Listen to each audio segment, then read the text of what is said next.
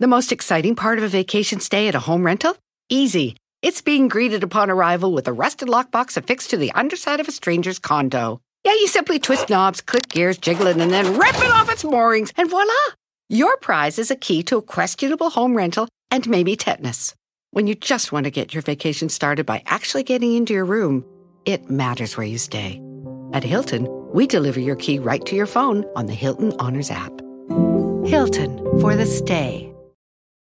One, two, three, four. Those are numbers. But you already knew that. If you want to know what number you're going to pay each month for your car, use Kelly Blue Book My Wallet on Auto Trader. They're really good at numbers. Auto Trader. Espinosa Paz. Me decía mi mamá, que anden allá con las perijas de fuera en el canal y la gente viéndolos. Me llevaba con, con mi case, con el pocarín, botonazo, con micropiñas. ¡Qué buen apodo! El Micropiñas. Y yo apuntaba a una casa blanca. Yo decía, ah, es que ahí, ahí. Yo le decía, ahí, güey, ahí. Algo así, güey, para nosotros, para vivir. Esa casa es mía. No es cierto. Ahorita no está. es ¿En serio? Sí, es mía. Soy el jefe de jefes, señores. Me respetan a todos niveles. ¿Me invitas a alguien más o no? Sí, al que quiera. Quiero que no olvides esta cara y las palabras que te voy a decir ahorita. Me vas a ver triunfar. Y, guarda por ahí en tu teléfono, donde quieras, porque seguramente en- para aquel tiempo ya no me voy a acordar de ti. Pues claro que me acuerdo, pues estoy, estoy, estoy platicando la historia. Cuando nos fuimos de mojados a Estados Unidos y vernos destrozados, con ilusiones, sueños, con ganas de salir adelante, váyanse. Ya. Váyanse. Crucen. ¡Wow! Y nos dejó cruzar.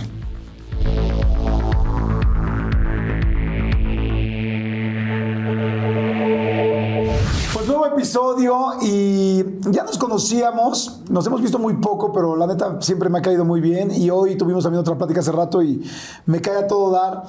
Eh, la verdad es que es, pues es un chingón, fíjense.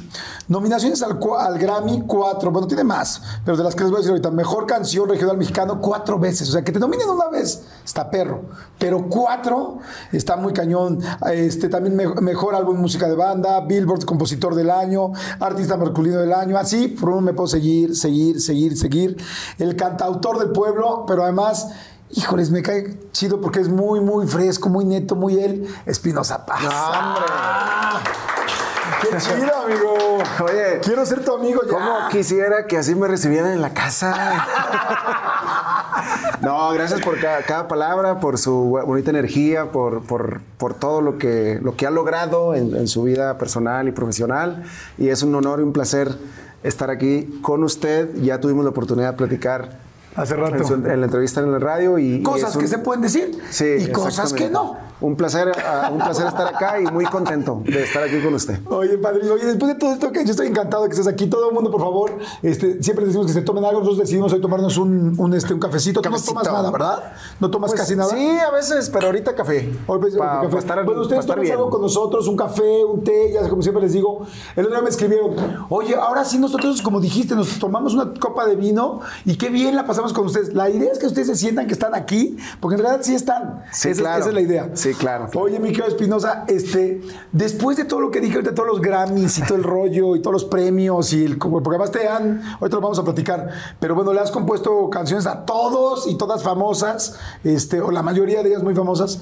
¿Es cierto que fuiste a la, a la academia y que no te aceptaron en la academia de, de- de Azteca? Sí, es cierto, No es cierto. es. En No, ¿en y esto- generación? Oye, y yo estaba de acuerdo con ellos porque, porque, claro, yo estaba de acuerdo con ellos porque, porque en el camino vas creando un estilo, una fórmula Ah. para poder llegar a- al gusto de la gente. Yo cuando fui a la academia, pues no tenía ni el estilo, ni la fórmula, ni la pose, ni el porte, ni nada. Entonces, eh, yo me acuerdo que canté una canción mía y me equivoqué con los tonos. Entonces, pues lo, agarré la canción, ni siquiera me acuerdo cómo se llama la canción, pero me acuerdo que llevé mi guitarra, luego me acomodé y empecé a cantar muy nervioso y los tonos me estaba equivocando en la guitarra y pues obviamente me dijeron, el que sigue, Y luego salgo. O sea, ni siquiera entraste a cuadro, o sea, nunca saliste. Sí, me- o sea, me, me puse, me escucharon y luego al- dijeron, el que sigue, pues, y ya sale, sale, salgo yo.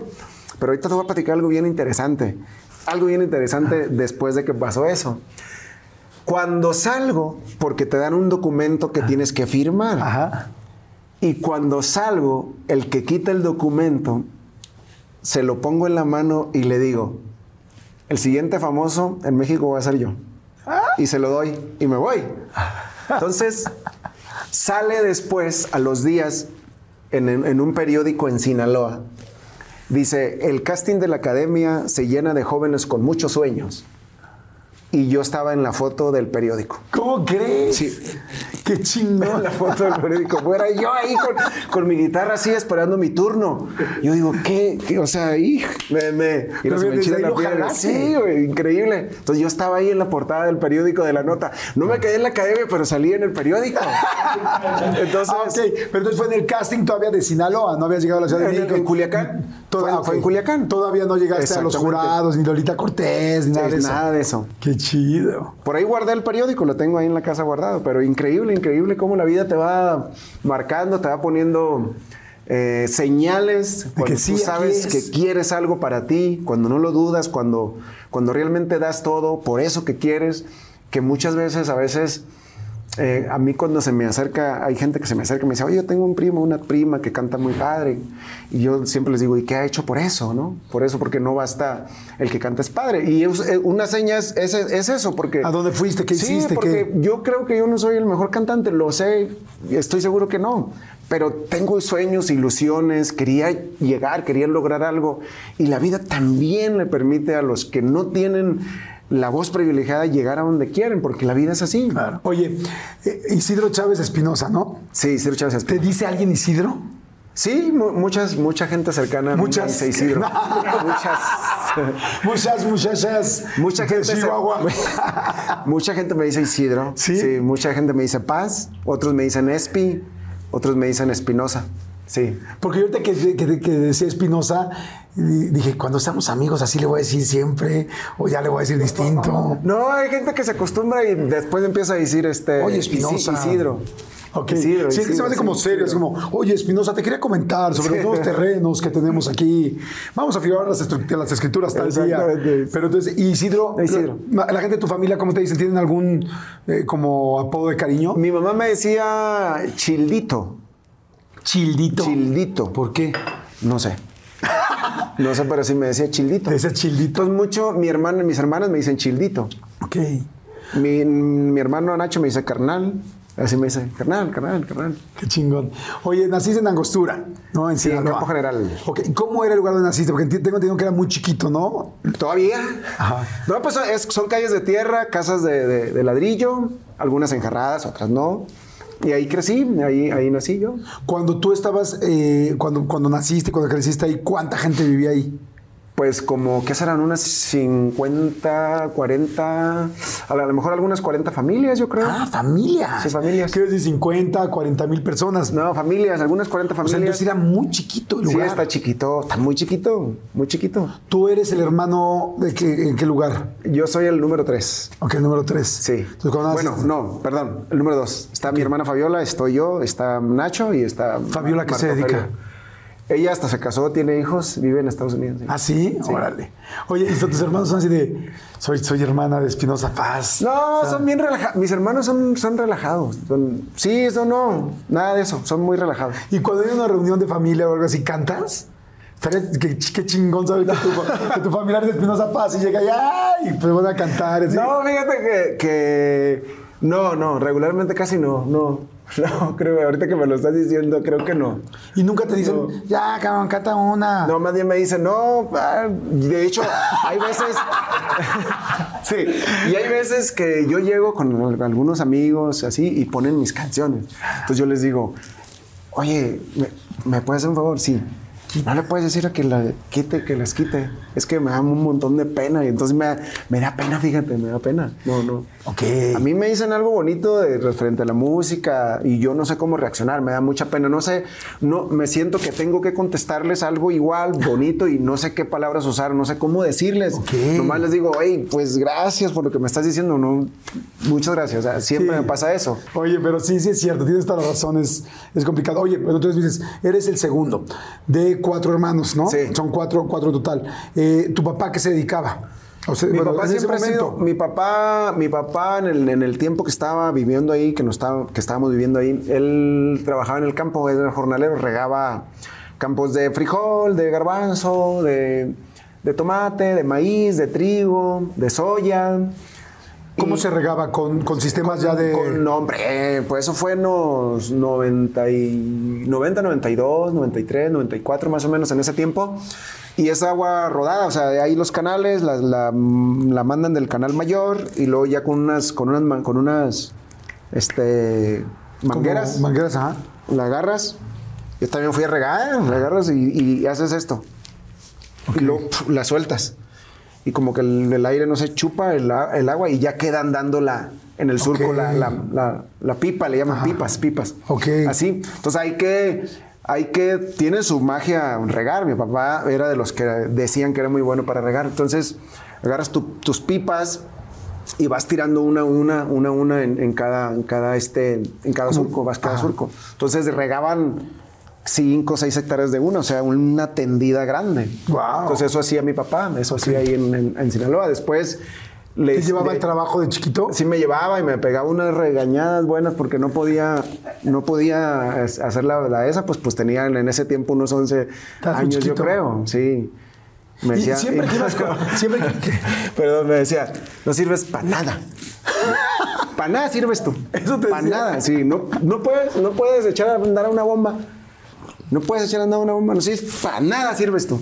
Oye, y te para nada. Y, y te pegaba eso así como... Porque luego hay frases que los papás nos sí, dicen porque que... estaba, estaba chi- chico y porque estaba chico y no lo entiendes tanto, pues, o sea, siento que estar tan chico y que te digan eso, yo creo que sí pega y sí duele. Claro. Eh, y luego me ponía yo muy nervioso porque luego me decía, voy a ir allá.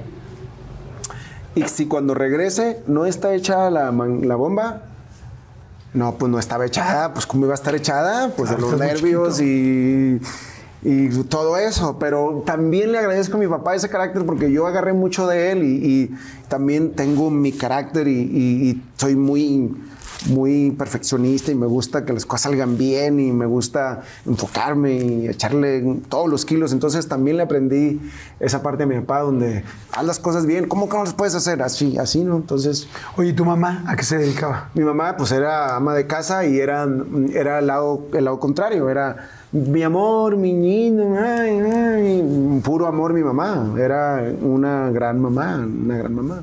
Señora María de la Paz. Sí, Ma- María de la Paz. ¿Cómo era el rollo de la infancia? Este, ¿Era a qué jugaban, a qué se divertían? ¿O eh, había dinero en la casa, no había dinero? ¿Cómo No, era? hijo, que iba a haber, no, no, no iba a haber. No, nos tocó la época de, de comer tortillas con sal. No siempre, pero hubo, había días que sí. Nuestra casita que yo me acuerdo, la primera que tuvimos era de, de palos, de palos con, con, Con- adobe. adobe, Ajá. con tierra. Este, y bebíamos ahí, estaba, era un solo cuartito. Pues no había sala ni cocina, era un, era un cuartito así, un cuartito de En el mismo cuarto estaba la cocina y, las cuando camas yo- al lado. Sí, exactamente, sí. Así el, com- el comal donde, donde, donde cocinaban y luego las cuartos al lado. Y cuando llovía, mi tía Lolis tenía casa de material. Entonces me llegaba y mi tía Lolis y me decía, comadre, le decía a mi mamá, comadre, va a llover en la noche, ya les tengo el lugarcito ahí. Y ahí vamos todos como conejitos a la casa de mi tía Lolis y ahí nos quedábamos. Ah, casa de material, ¿te refieres? casa de, ya de concreto. ladrillo, de concreto, Ok. pues entonces mi tía Loles nos rescataba cuando iba a haber lluvias, porque pues era una casita de adobe, entonces era el peligro de que se la llevara el aire o que se mojara mucho y todo, pues. Claro. Entonces, Oye, ¿el baño era de regadera Ah, o era de de aguililla. ¿De qué? de aguililla. No, no, el de... Sí, de aguililla. Sí, como letrina. De aguililla. sí, con, con- o sea, sí, exacto. ¿No O sea, sabes cómo se paran las águilas? Sí, así, ¿no? O sea, con hoyo en el Sí, piso. ah, pu- pero volando, sí, volando. Sí, no, sí, sí, no, sí. había- no hay respaldo, pues. Sí, sí, sí. ¿Sí me explico? Con- sí, sí, sí. Pero con, con- o sea, Sí, con pues, hoyo es- en el piso.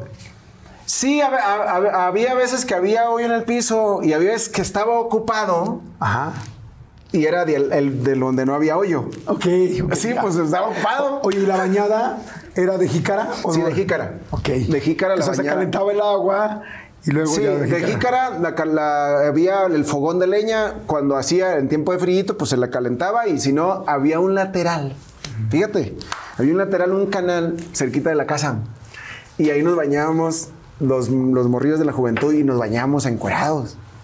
Entonces, mm, cuando yo llegaba a la casa, me decía mi mamá, Isidrito, que ahí andan allá con las verijas de fuera en el canal y la gente viéndolos. Ustedes con las verijas de fuera, ya están grandes. Ya se les ve. Teníamos como unos 12 años. Y no pasaban las, las chavas así Pasaba. como de, ay, Espinosa, impresionante, ¿no? ¿No? No, no, no. No, pues no. No, no pasaba eso, pero, pero sí, era, era. Entonces, hay veces que, que estaba ocupado el, el- el bañito que teníamos ahí para bañarnos con jícara y nos decía mi mamá, váyanse a bañar al canal. Córrele, váyanse a bañar al canal. Porque el canal estaba ahí unos, a unos metros del- de, la casa.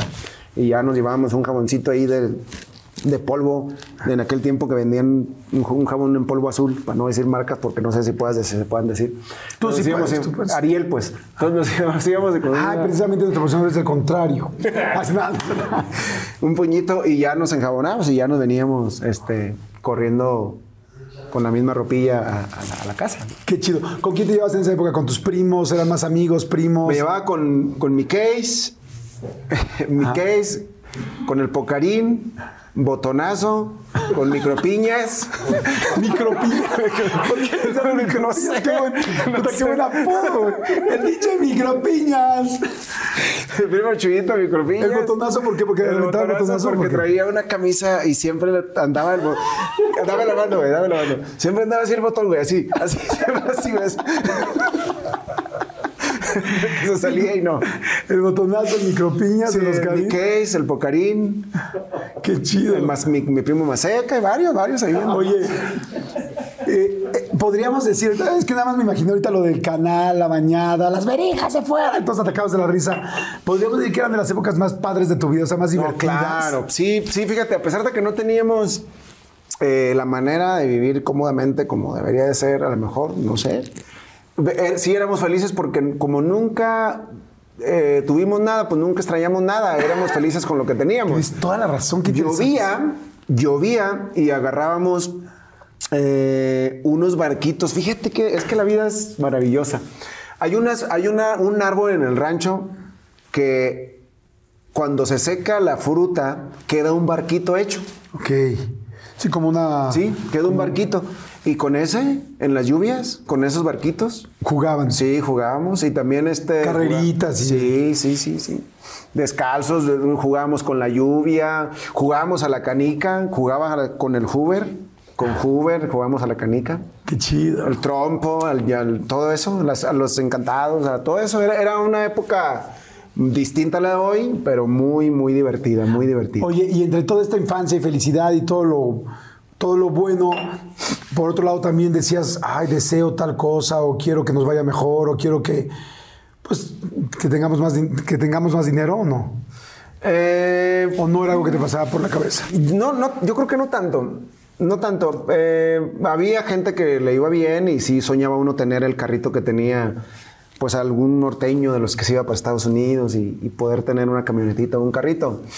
Pero éramos felices, aun con todas esas carencias, éramos felices porque cualquier cosa que nos dieran, eh, lo disfrutábamos mucho. O sea, yo me acuerdo cuando se com- compraban una, una Coca-Cola Cira, como una de esas de botella, y nos daban así, así, era, así de traguito a cada quien. Para todos los Sí, hermanos. para todos éramos seis, con pues toda la familia éramos seis, y era de traguito. Entonces yo me acuerdo que nos servían poquito y nomás lo besábamos, pues, porque estábamos comiendo los taquitos de frijol o lo que fuera, y nomás, nomás lo besábamos así, nomás lo besábamos. Para el saborcito. Sí, para tener el sabor en la boca.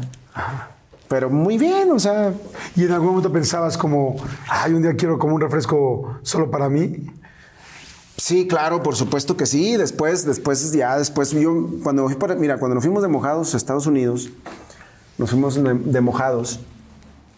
Cuando yo llegué a Estados Unidos, Iba- iban con quién, ¿Ibas con quién? Con- iba mi mamá y mi hermana Fabiola. Y lo que te decía, O sea, mi tú, papá- Fabiola, y tu mamá. Sí, a mi papá ya le habían dado este, residencia. Entonces O nosotros sea, él sí estaba con papeles en ya se acaba de ir con papeles. Entonces, ¿Y qué les digo? Vénganse. no, pues lo convencieron ahí de que nos fuéramos y nos fuimos, de, de mojados. Duramos una semana en el, en, en el cerro. ¿Por dónde, ¿Por dónde pasaron? Por Tijuana. Ok. Una semana. Ay, cabrón. Entonces, sí, una semana, una semana. Entonces, íbamos 200. 200. Entonces, el muchacho que, que nos llevaba, el coyote que nos llevaba, nos dijo, se me hace que hay, ahí anda la migra dando vueltas.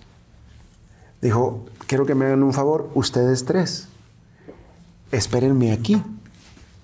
No sé, no sé, no le, no le caminen, espérenme aquí, espérenme, no va a pasar nada, espérenme aquí, ya dentro del cerro.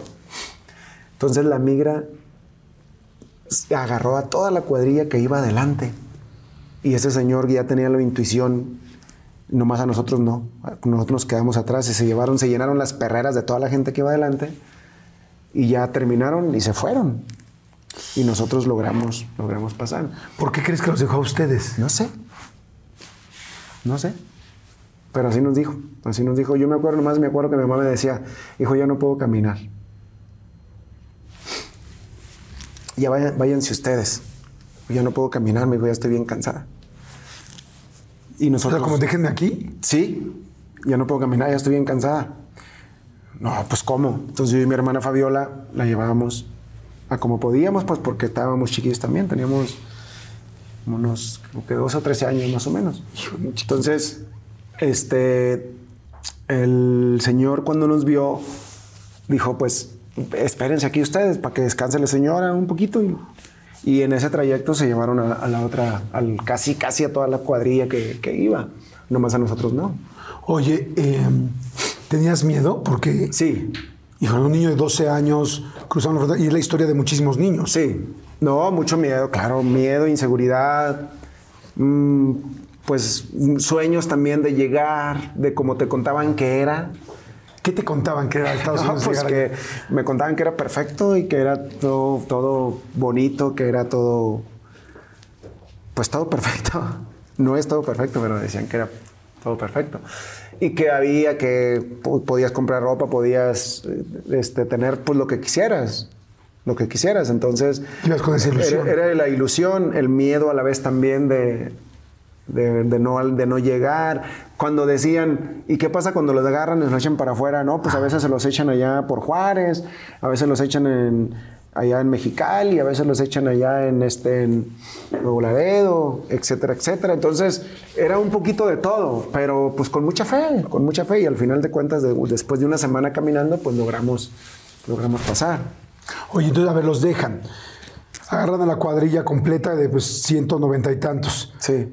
¿Agarran también al coyote al que los iba pasando? No, porque el, el- el- el coyote con después fue por nosotros. Es que ellos ya, pues ya se la saben. Él fue por nosotros. Me dijo, acaban de agarrar a todos los... tra-". Y nosotros escuchábamos todo lo que estaba... "Ah", que corrían y que... "Ah", en cosas en inglés y cosas así de que... Pues no sé cómo va, pero...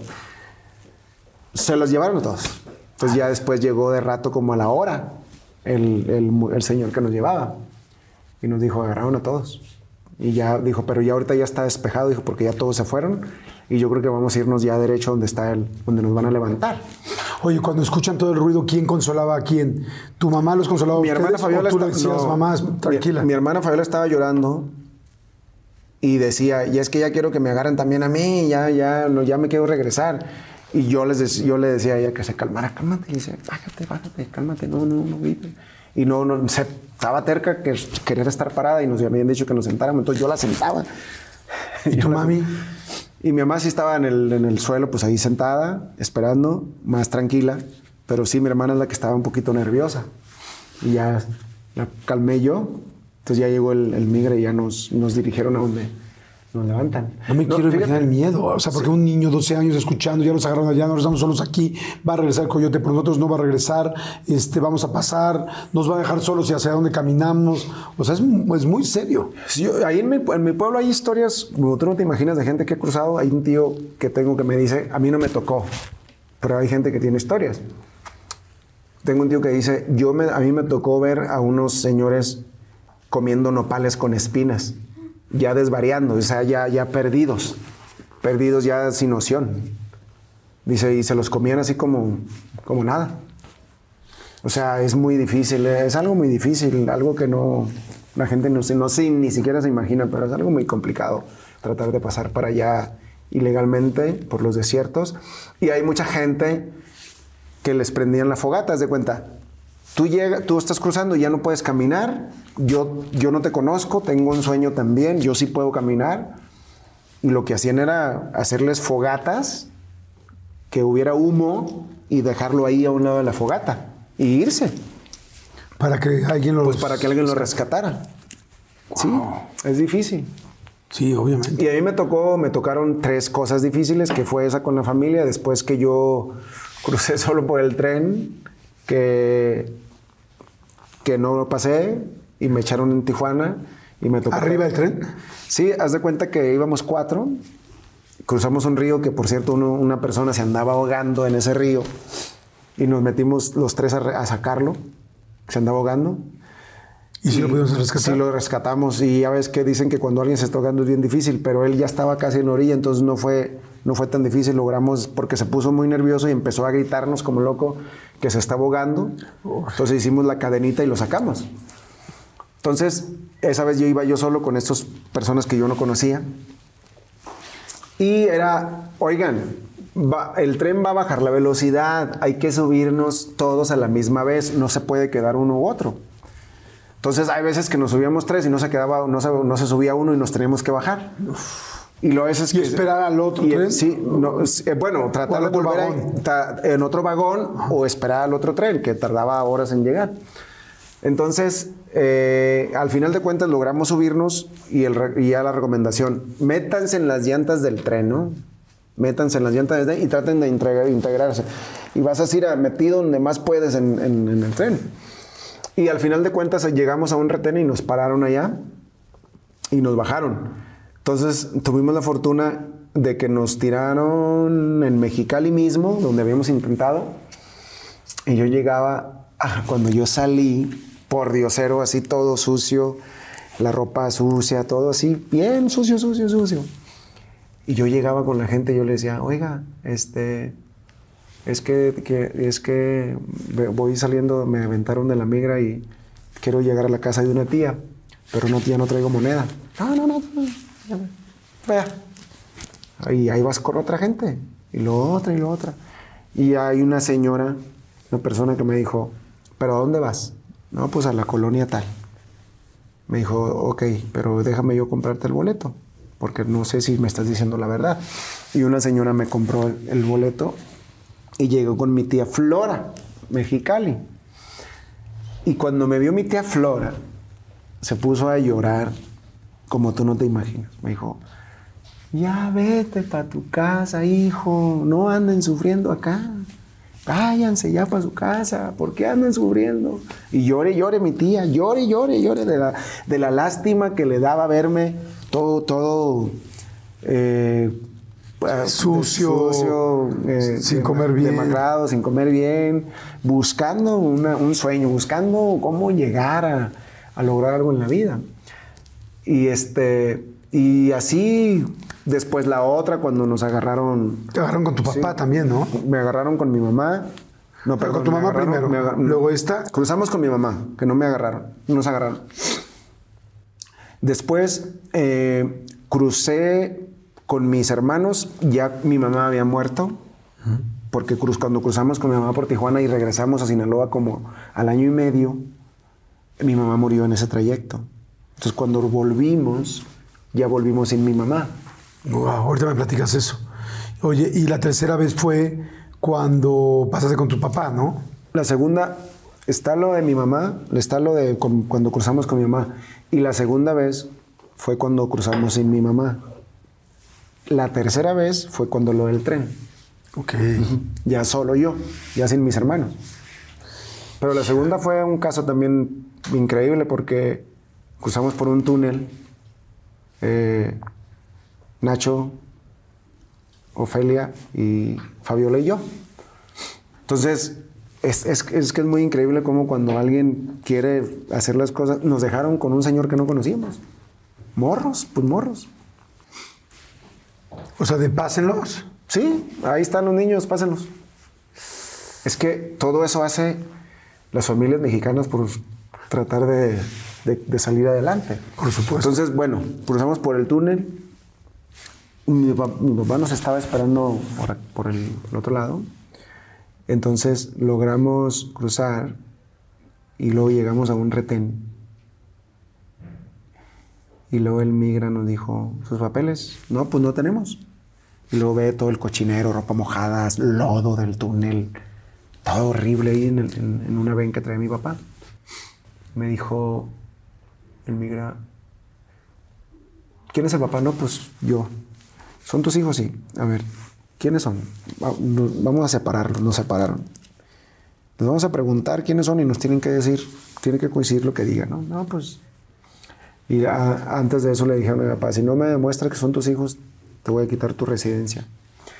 Entonces, cuando empezaron a preguntarnos, mi hermana Fabiola, otra vez, se puso bien nerviosa y empezó a gritar como loca y empezó a llorar. La final del food o las mejores alteraciones. Tu primera cita o tus primeras herramientas para instalar frenos. Ver la temporada completa del nuevo show o videos de cómo reparar autos. Bueno, cuando eres fanático de los autos, la opción es obvia, súper obvia. Fíjense, con más de 122 millones de piezas para consentir a tu carro favorito, puedes asegurar que tu carro siempre funcione perfectamente bien. Juegos de frenos, turbocargadores, luces LED, juegos de escapes, defensas, racks para el techo o motores. Ya sea que te guste la velocidad, la potencia o el estilo, eBay Motors tiene todo lo necesario para tu carro favorito. Además, a estos precios, quemas llantas y no dinero. Y con Guaranteed Fit de eBay, te aseguras que la pieza le quede perfectamente a tu carro a la primera. O si no, se te devuelve tu dinero. Mantén vivo ese espíritu de Ride or Die en ebaymotors.com. Oigan, y, ay, me acaba de dar muchísima hambre, pero bueno, no, saben, de repente me entran así esos, esos hambrismos tremendos. Perdón si pudieron escuchar inclusive mi estómago, porque bueno, estos micrófonos lo captan literal todo. Pero es que estaba pensando en el McCrispy de McDonald's. O sea, ¿ustedes ya lo probaron? No, no, no, no, no. Es que, bueno, si ya lo probaron, seguro me entienden. Es un sándwich de pollo crujiente, jugoso y al mismo tiempo picante. ¡Ah! Viene con unos pepinillos deliciosos y te lo sirven con una salsita picante que está así en todo el pan. Uf. Y si lo pides con un Sprite, no sé por qué, pero se siente que pica todavía más. En serio, qué hambre me dio. Me- Mejor le paro porque si no, no voy a poder seguir con la entrevista de hoy. Ustedes que pueden, disfruten de su McCrispy en McDonald's o pídanlo por el app desde sus teléfonos. Seguimos. Entonces nosotros les, nos preguntaban por mi mamá. Entonces nosotros le decíamos, es que murió. Murió, murió, murió, murió, murió, murió. Y empezamos a llorar porque pues acaba de fallecer y, y mi hermana Fabio le gritaba al migra, que murió, que no entiendes que murió, murió, murió. Sí, fuerte. Y, y el migra decía a mi papá, dile que no me grite así, dile que no me hable así. Es que murió y no, enfurecida mi hermana y llorando y todos enfurecidos. Entonces se va un migra a la, a la perrera y vernos destrozados, con ilusiones, sueños, con ganas de salir adelante. Se regresa y, y- y le hace así. Me acuerdo que hizo así. Me dice, no sé por qué estoy haciendo esto. Pero váyanse. Ya. Váyanse. Váyanse. Váyanse con su papá. Sí, váyanse. váyanse. Crucen. Wow. Y nos dejó cruzar. Qué fuerte, ¿sabes qué? Y, y- y te escucho. Primero, gracias por la confianza, muchas gracias. Y te escucho y siento que estoy escuchando la historia de miles y miles y miles de niños, de papás y de mamás que han tenido que pasar. Eh, y, y gracias por platicarnos, porque si no has tenido cercanía con esto, no sabes a ciencia cierta lo- cómo se puede sufrir, ¿no? Si de por sí para un adulto es durísimo, imagínate un niño de 12 años, 8 años, 6 años. Sí, sí, sí, no. así, con, el con el objetivo de juntarte con tu familia, con el objetivo de mejorar tu vida, claro. con el objetivo de estar un poco mejor, porque aquí la situación no está bien, ¿no? Entonces, este, qué fuerte y... Ah, pues y- imagínate, mi papá, mi papá decía, ok, me dieron la residencia, pero ellos no se las dieron. ¿Y a- dónde los dejo?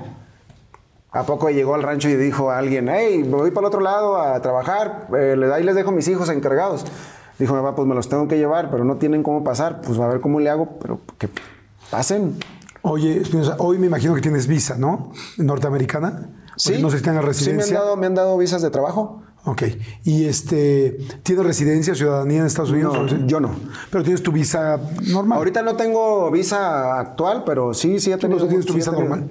Este, cuando pasas migración en Estados Unidos, en una, llegas al aeropuerto, llegas, eres Espinosa Paz, hoy muy famoso, tal, pasas, haces tu fila, no sé si tengas Global Entry y entras rápido. ¿No te acuerdas de ese momento? Claro, oye, mira. Es yo le, le decía a mis amigos, cuando yo estaba ya trabajando, yo le decía, pues ¿dónde voy a pasar por la puerta? Yo, ¿dónde voy a pasar por la puerta? ¿Dónde voy a pasar por la puerta? Y luego cuando me dieron la visa, yo les decía, ya sé qué voy a hacer cuando entre, ya sé qué voy a hacer. ¿Qué voy a hacer? Le voy a correr. Cuando entre y esté adentro, voy a correrle enfrente de un miga, le voy a correr. Para cuando me persiga y me detenga, le voy a decir, ¿qué pasó ya? ¿Qué, ¿Qué pasó? ¿Qué, qué, hay que hacer? ¿Qué, qué novedades?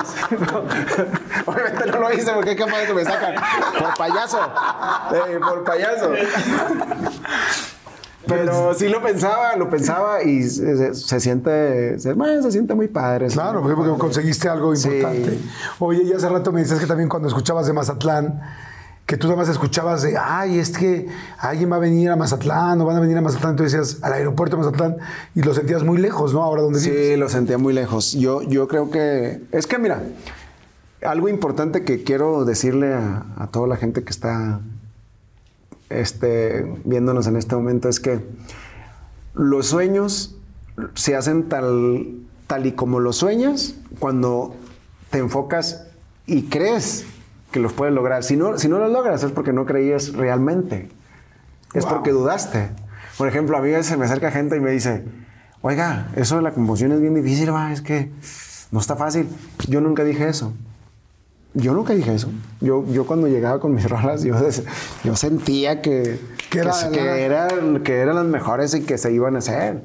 Entonces, yo me acuerdo que cuando, cuando decían que moría alguien en mi rancho, que lo comentaba, perdón, les, les digo a ustedes que le comentaba al buen Jordi que cuando moría alguien en mi rancho, siempre iban por, por los hijos de las señoras que vivían en Estados Unidos, iban al aeropuerto de Mazatlán por ellos. Entonces, yo siempre escuchaba, ¿no? Pues que va- van por los hijos de doña fulana a Mazatlán. Yo decía, ¿por qué no, por qué no otra ciudad? ¿Por qué siempre dicen Mazatlán?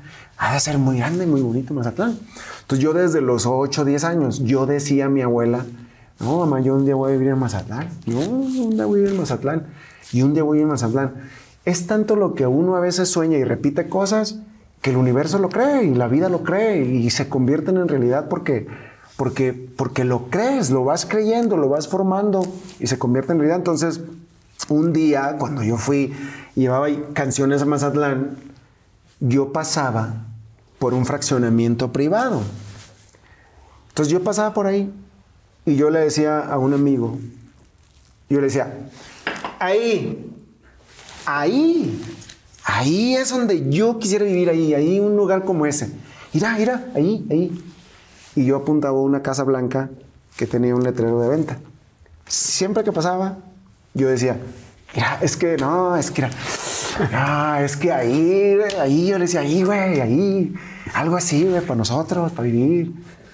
Esa casa es mía. No es cierto. Ahorita no está. es ¿En serio? Sí, es mía. Y cuando la compraste, compré. o sea, cuando llegaste, ¿estaba en venta o, o había Es alguien que, que, te la es que esa compro"? casa duró en tiempo, mucho tiempo en venta. Entonces yo ya tenía un tiempo ya trabajando sobre las canciones y yo sentía que ya estaba bien cerquita de, de, de- poderla de- comprar. de- de poderla comprar. O sea, yo sentía. Y llegó un, un momento donde, vuelvo a repetirlo, lo crees tanto y lo ves tan real, lo decretas, lo dices, Porque eso de que no, no digas lo que quieres lograr, porque no, no es cierto, dilo. Dilo, dilo, dilo, dilo, dilo, dilo. Cuando a veces puedas decirlo, dilo. Porque tú te escuchas, estás bien cerquita de ti. Te escuchas. Tú te escuchas, tú escuchas algo y tú mismo empiezas a creerlo y se empiezan a convertir los sueños en realidad. Entonces, esa casa es mía. Y como también te puedo contar que una vez estaba yo afuera, en una oficina, así estaba yo así, y pasó una muchacha hermosísima. Todavía no me iba tan Ahí, bien. ahí quiero que nos veamos. Ahí, Güey, compadre. está ahí. bien. Entonces pasó la muchacha, bien guapita, bien guapita. Y le digo, a, a- le digo a Manuel, así, así, una novia así yo quisiera. Así, güey, así, así de bonita, mira, de bonita. Y bueno, ya. A los cinco años, un amigo me dice, oye, ando acá en la tienda, no sé qué, si quieres venir, le dije, sí, voy. Y ya güey, me presenta una amiga, es mi amiga. ¿no? Ah, está mucho gusto, mucho gusto, Isidro. Ya, ya me iba mejor, ya traía un carrito y todo. Entonces una vez, ah, bueno, empecé a salir con esa muchacha, me la, me, me la invité a mi, a mi pueblito, A esa- con mi abuela, a la muchacha esa que me presentaron ahí en el supermercado. Ah, estaba yo dormido ahí un día, en la mañana despertamos, estaba yo dormido, ella se había levantado, andaba con mi abuela ahí, este, platicando con mi abuela, no sé qué. Me despierto yo en la mañana, eso. Ah, ay, volteo, la miro caminar, y cuando la miro caminar, digo, no mames, que me voy corriendo, le digo, hey, hey, ¿tú pasabas por la oficina? Me dijo, sí. Como a tal horas de la mañana, me dijo, sí. ¿Traías un pantalón de este color? Sí, era la misma. No es cierto. Te lo juro, era la misma. ¿Y no te diste cuenta al principio cuando No me había dado cuenta porque cuando ella pasó, iba de espalda y con el cabello así y no le miré bien la cara. Era la pero cuando la miré pasar con mi abuela, Sí, sí, viste el mismo. Vi el la misma mi- acción. era la misma. ¡Guau! La misma. No, entonces, entonces esa es la magnitud de los sueños, de que cuando los sueños tanto y los crees tanto, puedes llegar a ser bien exacto al momento de, eso, de, de convertirlos en realidad. Y a mí me han pasado de esas muchísimas cosas. Yo te voy a decir algo, ¿eh? O sea, eres un gran, un gran cantautor, un gran artista, pero también puedes ser conferencista motivacional. O sea, motivacional. ¿no es cierto? Sí, sí, ¿Sabes lo que me han dicho? sí. Me han dicho mucho eso, Sí, deberías de hacerlo, lo haces muy bien. Porque más no solamente es que lo digas, lo has vivido. Sí, claro, En carne lo he vivido, propia. sí, lo he vivido. ¿no? Oye, qué padre. Ahora me regreso a la parte de la escuela. ¿Cómo era la escuela? Era un burro de primera. ¿Eras un burro de primera? Sí, me pegaban mucho. En el tiempo que, en aquel tiempo se usaba que te pegaran con la regla. Y ¿Los maestros? Me pegaban los maestros, sí. ¿Qué otros castigos te ponían en la escuela? Pues de rodillas con ladrillos aquí. En el tiempo que se usaban. Y. Sí, ya no están de moda los ladrillos, ahora son tabiques. No, no, güey, ahora, ahora los morros le pegan a los, ahora los morros le pegan a los maestros. No, ahora los morros, sí, derechos humanos, tal. eh. Entonces, eh, yo era muy, muy, muy burro en la escuela, muy burro, muy burro. ¿No te gustaba? ¿Te costaba trabajo aprenderte las cosas? No, lo que, lo que pasa es que voy a decir algo que ahora le dicen, eh, antes era bien burro, ahora le llaman déficit de atención. Yo me acuerdo de las, de las cosas que tengo bien claritas es que mi- la maestra Ceci, que le mando un beso donde quiera que se encuentre, eso fue en la, en la primaria, ojalá se acuerde de mí. Y si alguien la conoce, la maestra Ceci creo que era de Culiacán, muy guapita la maestra Ceci. Entonces quiero decirle que me acuerdo mucho de ella. Porque es muy guapita la maestra Ceci. sí, sí, ya. Ya lo tengo. O sea, tú eres maestra, Ceci y Culiacán, y, y inmediatamente me estoy haciendo una imagen. Yo creo Exactamente, que la, la, maestra Ceci. también. La maestra Ceci. Entonces, yo me acuerdo que la maestra Ceci se ponía a explicarme, eh, eh, ponía a explicar en la clase. Y yo volaba, güey. Yo no- nunca estuve en una clase, yo nunca estuve ahí. Yo volaba, yo andaba en otra parte. Yo andaba en otra parte. Entonces, terminaba la clase, nos ponían de tarea las tablas. Yo, yo, y yo ponía números así a lo tonto, pues no sabía ni qué. Entonces, no me tocó la suerte de, de retener cosas, de aprender en la escuela, no me tocó la suerte. Sin embargo, eh, pues he siempre sido muy soñador, eso sí. Tenías esa déficit de atención, que como dices ahora Sí, se sí, yo, pues, DDA, que sí. ¿no? Ajá. Y, en esa época le decían este... Burro. Sí, BPB, ¿no? Bien pinche burro, ¿no? pinche burro. Entonces, yo me acuerdo que mi mamá, mi mamá tan linda que era, pero era también era recta, me decía, si el maestro te pega, te voy a pegar yo también aquí cuando llegues. No, doble. Y ya llegaba yo, llegaba yo con, el, con las corvas hinchadas y me decía, "Ma, ¿te pegó el maestro? No, no, no, no me pegó. ¿Todo bien? No pasa nada. Pero sí me había pegado. Pero pues me decía que si le decía a mí iba a pegar ella también. Entonces, pues no, no decía. ¿Y con calificaciones algo así sí te pegaba tu mamá? Mm, ¿Cómo? O sea, cuando tenías malas calificaciones, ¿tu mamá te pegaba? No, no, porque pobrecita me hubiera matado. De las malas calificaciones. Pues es que, ¿Entregabas boleta? ¿No eras de los que escondía la boleta? Cinco, cinco, cinco, cinco, cinco, cinco. Y así como que esperabas, no, pues una semana más para poder... Y se sufre mucho. Los padres sufren cuando les toca un hijo que no aprende de la manera que aprenden todos. No es que no puedan aprender, sino que cada niño, me imagino yo, que debe de tener su método para aprender. Claro, cada quien dice Exactamente. Entonces, que no hay malos alumnos, sino malos maestros. Exactamente, es un método general que usan para que todos aprendan, pero no todos son iguales. Todos somos, yo era distinto quizás, entonces yo no aprendía. Pues tan distinto que ve que puedes componer una canción, me lo platicabas en una ida al baño y regresar, y en ocasiones has escrito una canción que además es Sí, famosísima. La, la- la música pues me ha- se me ha facilitado un poco la onda de componer. ¿Desde chico te gustaba la música? Sí. Eh, ¿Qué instrumentos, o cantabas, o melodías? Me, me gustaba cantar y me gustaba imitar a los Tigres del Norte. ¿Ah, sí? Eh, te, canto, dime, Sí, dime, sí. dime, dime, Cántame, dime, cántame favor. por favor.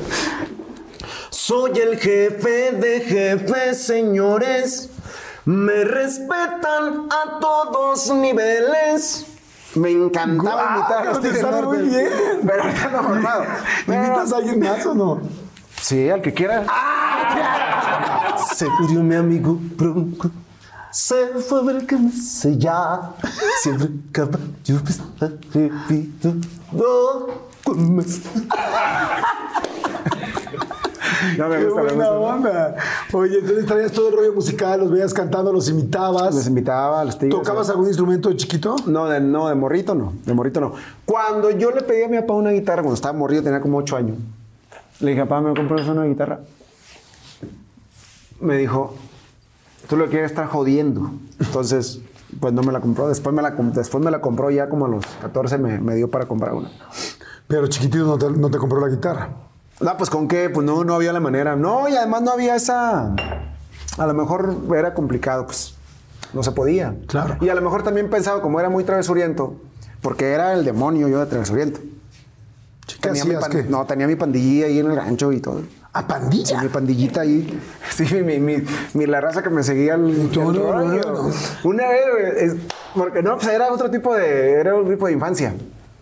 Había un panal con miel en, en un arbolito de, de- de Doña Lupe. Le mando un beso a Doña Lupe también. Yo también. A su casa. Doña Lupe. Su casa. Un manguito, muy amorito, pero tenía un panalito arriba. Entonces yo iba pasando y fui a juntar a la palomilla. Le dije, "Ay, güey, hay un panal ahí con Doña Lupe. Le digo, hay que tumbarlo. Hay que tumbarlo. lado de la puerta Pero de no la me encanta ca- la seguridad. Güey, hay un panal. Hay que tumbarlo. O sea, es lo lógico. Hay que tumbarlo, güey, tiene miel. Entonces empezamos a cruzar hierbas verdes y secas. Porque con las secas prendes la lumbre y con las verdes haces el humo. Ah, ahí vamos, organizamos todo, pusimos, prendimos adentro de la casa de Doña Lupe, o sea, del terreno de Doña Lupe. La casa de Doña Lupe aquí y tres metros a un lado del arbolito.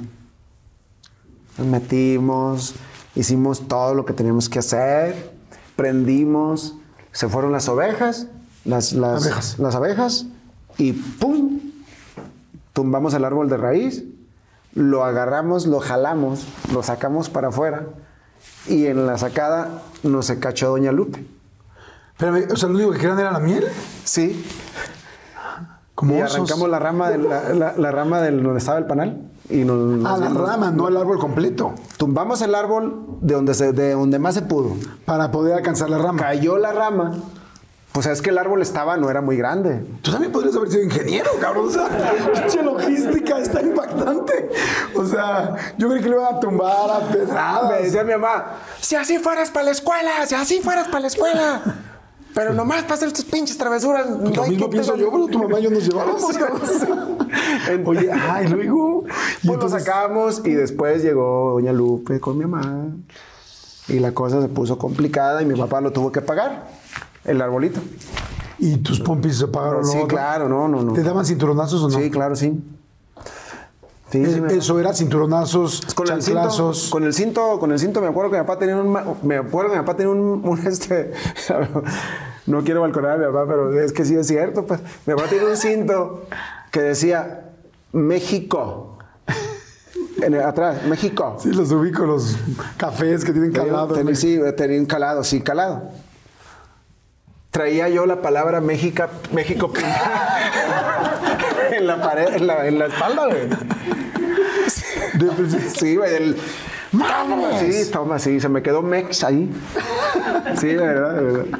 Pero es que yo sí me lo ganaba, es que sí, era muy, yo era muy travesuriento, era, era, era muy tremendo. Pues, mi mamá sufría mucho conmigo porque me decía, ¿qué voy a hacer contigo, hijo? ¿Qué voy a hacer contigo? ¿Qué voy a hacer contigo? ¿Y qué voy a hacer contigo? Y mira, está, está padre porque la vida va dando muchas vueltas, ¿no? Sí. Simplemente como si tú eras un chavo distinto, diferente, con otra forma de aprender, de generar, muy creativo y pues muy, muy distraído por obvias razones, por lo que me estás diciendo. Oye, ¿cómo eras con las niñas? Este, porque a ver, por ejemplo, yo nací siempre en la, o sea, yo, yo crecí en la Ciudad de México. Aquí jugábamos al doctor cuando estábamos chiquitos. En el rancho, ¿a qué jugaban también? A las casitas. Ah, ¿sí? A las, sí, a las casitas. Y era yo soy el papá, El papá. la mamá. ¿Sí? Sí. Ah, ya, yo te me cargo. Oye, vamos a ir rápido, vamos a ir rápido a un refil. Vamos a hacer un refil, por favor, tómense algo. Le mando un saludo a toda la gente que nos está escuchando mientras está trabajando. Hay gente que está haciendo labores de casa. Hay gente este, que viene manejando un tráiler, por ejemplo, los operadores de tráiler. Muchísima gente, los taxistas, la gente que viene manejando en las carreteras en la noche. Hay mucha gente que está haciendo eh, ensayos, está trabajando, ingenieros, diseñadores. Hay un chorro de gente que escucha la entrevista y se va acompañando con nosotros. Así que les mando un saludo a todos. Muchas gracias por estar pendientes. Denle like, por favor. Es muy importante que le den like. Suscríbanse al canal. Eso nos ayuda a que haya muchas entrevistas. Y gracias. Muchas gracias, No, Pinoza. Qué padre está y qué interesante está. ¿Se- ¿Te tomaron la miel o no? No tenía. Regresamos. ¿Eras rubiero o no? No, Roger, es que mira, Jordi, no. Para empezar, pues no teníamos ropa. Do- do- un pantaloncillo roto y el otro también, y un chorcito. Y a mí me, me acuerdo que llegaba al rancho una muchachita que llegaba de Estados Unidos y yo estaba enamorado de ella cuando tenía unos 10, 11 años. Entonces, una vez me invitó esa niña a jugar lotería y me dijo, di- di- un primo dijo, dijo, dijo la fulana que, que si quieres jugar lotería con ella, pero que vayas y te cambies. Y yo, pero... No, eso es- dije yo, no, eso es trampa. Fui a cambiarme, güey. No me digas. Pues sí, ah. pues ¿cómo crees que salí? Con algo. Pues igual que como entré antes de que me cambiara. le dije, pues no puedo ir así. Mi mamá me dijo, le digo, mamá, mamá, mamá, me invitaron a jugar lotería. Dijo, ándale pues, cámbiate. mi mamá también, mamacita, mi mamá, cámbiate. Y ya, "Ah, ah, ah". y luego me pone la ropita, pues una igual que la que traía, y yo caigo en conciencia y digo yo, me miro igual. Y luego entonces dije yo, mamá, me, me quiero peinar poquito, pues para que él, para Verme que se mejor. haga la diferencia la peinadita. Entonces me dijo, ahorita te peino. Entonces agarró mi mamá unos limones, los exprimió, los echó en la mano y ya me, lo- me los puso y ya me peinó porque el limón cuando se seca en el cabello se pone duro. Entonces ya fui a jugar lotería pues ya nomás llegué con así poquito peinadito. Pero pues ah, llegué casi casi como cuando me dijeron que me fuera a cambiar y cuando regresé pues regresé igual. Sí, pero te concientizaste que fue. Sí, pero, pero no, este, no tenía pegue. Bueno, todavía no tengo tanto. Eh, no tenía suerte para las muchachas, para las niñas. Eh, era de los niños que les hacían bullying en- en- cuando estaba morro. Mucho, mucho, qué? mucho. Pues yo creo que yo creo que yo tenía una personalidad muy como muy muy calmada al principio muy calmadilla, pues como Introvertido. pues no sé, yo, yo no sé por qué a los como a los como a los 12, 13 eh, fui una persona que muy muy insegura. Entonces me, me hacían mucho, mucho burling, mucho ¿Qué burling. te daba inseguridad? ¿Qué sentías por dentro? Porque cuando, cuando somos inseguros tenemos como una lectura interna, ¿no? Como cosas que nos decimos, esa vocecita que te dice cosas. ¿Qué te decía? Mira, yo me acuerdo, fíjate, hay un, hay un, hay un, un ejemplo que te quiero poner. Cuando yo empecé a soñar, yo me iba en camión a Aguamuchil, Sinaloa, a estudiar guitarra. Entonces, yo, yo sentía mucho miedo, dímelo tú por qué, porque no puedo descifrar exactamente qué tenía, parar el camión. O sea, hacerle la yo- parada. Sí, yo, yo me acuerdo que yo le hacía, agachaba la cabeza y, le- y hacía así. El amigo como que adivinaba y entre que adivinaba y se paraba y muchas veces no se paraba. Esperaba el siguiente. Era un miedo de algo, pero no sé exactamente cómo explicarte qué era ese miedo. Entonces cuando ya llegaba a Guamuchil, tenía que trasladarme en, en camiones del- de los urbanos. Y era lo mismo, era un pavor. Y a veces yo quería, quería decir aquí, pero no podía, no podía, no, no O sea, puedo aquí bajo. No podía decirlo. Entonces era una timidez muy rara, mu- un miedo muy, muy raro, muy diferente. Todavía no he logrado entender qué era lo que, lo que me pasaba, pero eran muchas cosas las que me daban miedo, muchas, muchas cosas las que me daban miedo. Y la música me lo quitó. Ok, fíjate, pero nada más, perdón por interrumpirte. A veces, digo, no, no sé si sea el caso, pero a veces nuestros papás siempre tratan de hacer lo mejor que pueden con nosotros con los recursos que tienen, porque ellos traen sus historias, ellos traen su vida y sus dolores y sus propios traumas, ¿no? Pero entre este camino, creo que a veces quizá, por lo que me has contado ahorita, este constante de, de tu papá de decirte es que no puedes hacer esto, es que no lo vas a lograr, es que no, no es posible que ni esto sabes hacer. Entonces, el, ni esto sabes hacer, ni esto sabes hacer, no, pues lo vas a romper, que lo haga tu hermano, qué carajo, ¿sabes? ¿Por qué tal? No me saliste bueno para la escuela. A veces es tanto lo que te están dando que le pegan directo a tu seguridad.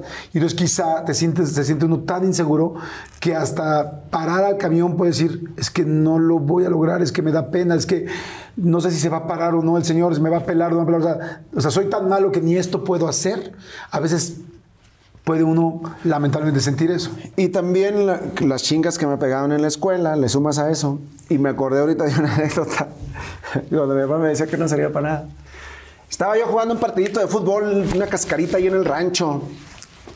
Y llega mi papá en su bici de carga donde ponía la leña cuando iba a traer leña para el comal. Y se pone así.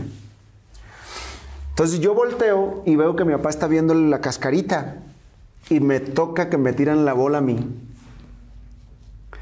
Y entonces me tiran la bola y yo ya estaba consciente de que mi papá me estaba viendo. Sí, ya más nervioso. Y me preparé yo, porque me dio la bola ya consciente. Que tiro un derechazo con la derecha, dijo el otro, y hace la bola esto así. O sea, se fue para atrás. O sea, le pegué tan mal que arrancó por donde no era. Y luego no se me olvida que lo primero que yo hice es voltear a ver a mi papá. Y luego mi papá estaba así. Perdón, la cámara no sé si ahí todavía. Estaba así. Me ve y le hace. Y se va. Y me acordé. Y yo dije, no sirve para nada, güey. No sirve para nada. Ahí está. Sí, lo estoy Bien- comprobando. Bien decía mi papá que no sirve para nada. No pude meter un gol. eh, Estaba viéndomela aquí y no pude hacerlo sentir orgulloso de mí. Y como te decía hace rato, la contraparte era mi mamá, que era muy cariñosa y me decía que era artista, que era artista y que era ella, artista. ella te decía artista. Ella me decía que era artista, ella me decía que era artista.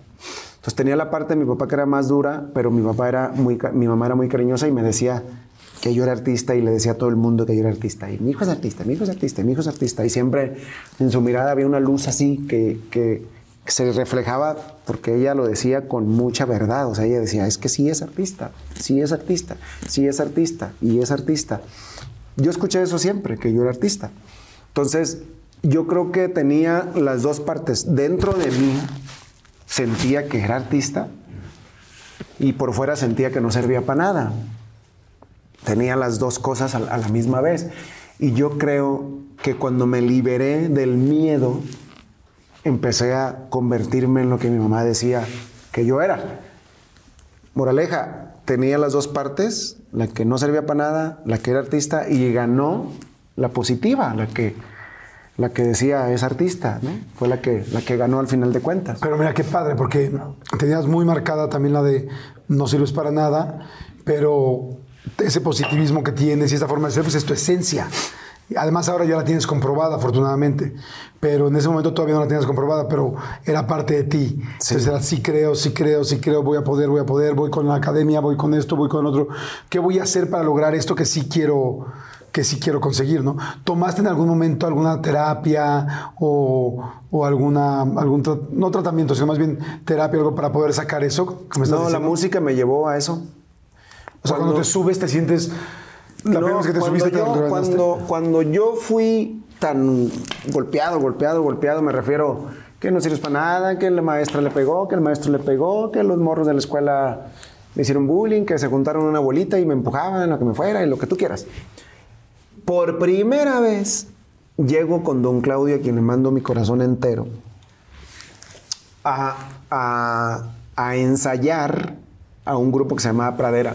Pradera musical. Y cuando me ve don Claudio, me ve con unos ojos tan, tan bonitos, me ve con unos ojos tan bonitos don Claudio, y me acepta, yo veo en su mirada que me acepta. El grupo. Yo veo en su mirada, no, yo, yo vi en su mirada que me aceptaba. Ah, aceptación como Sí, persona. como persona. Yo, yo, yo sentí su aceptación.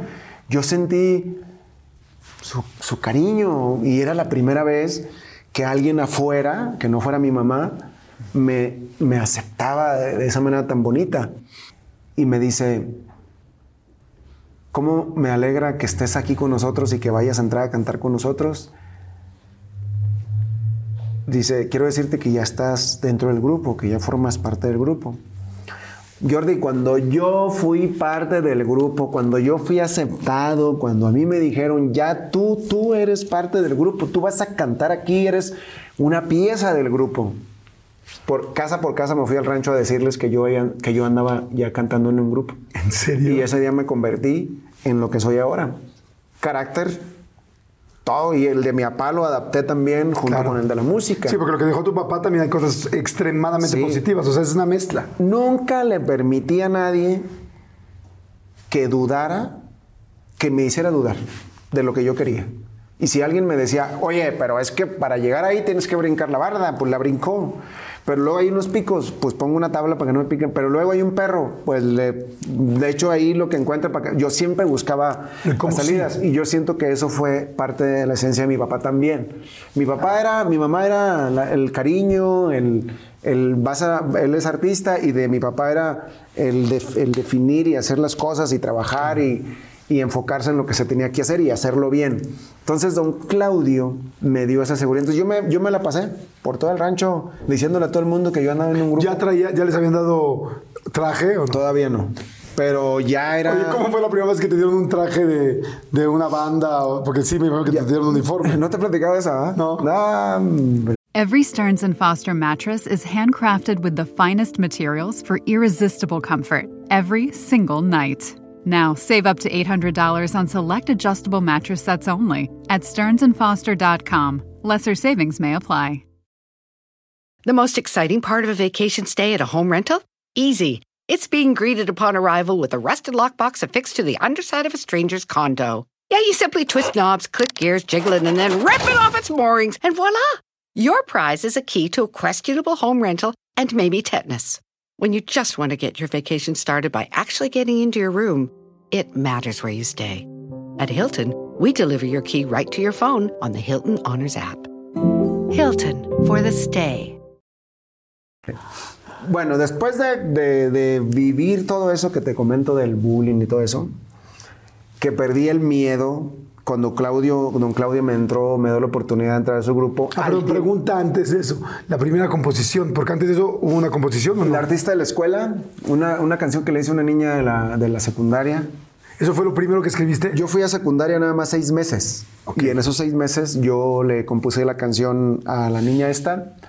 Y a los seis meses fue cuando nos fuimos para Estados Unidos a cruzar por Tijuana con mi mamá.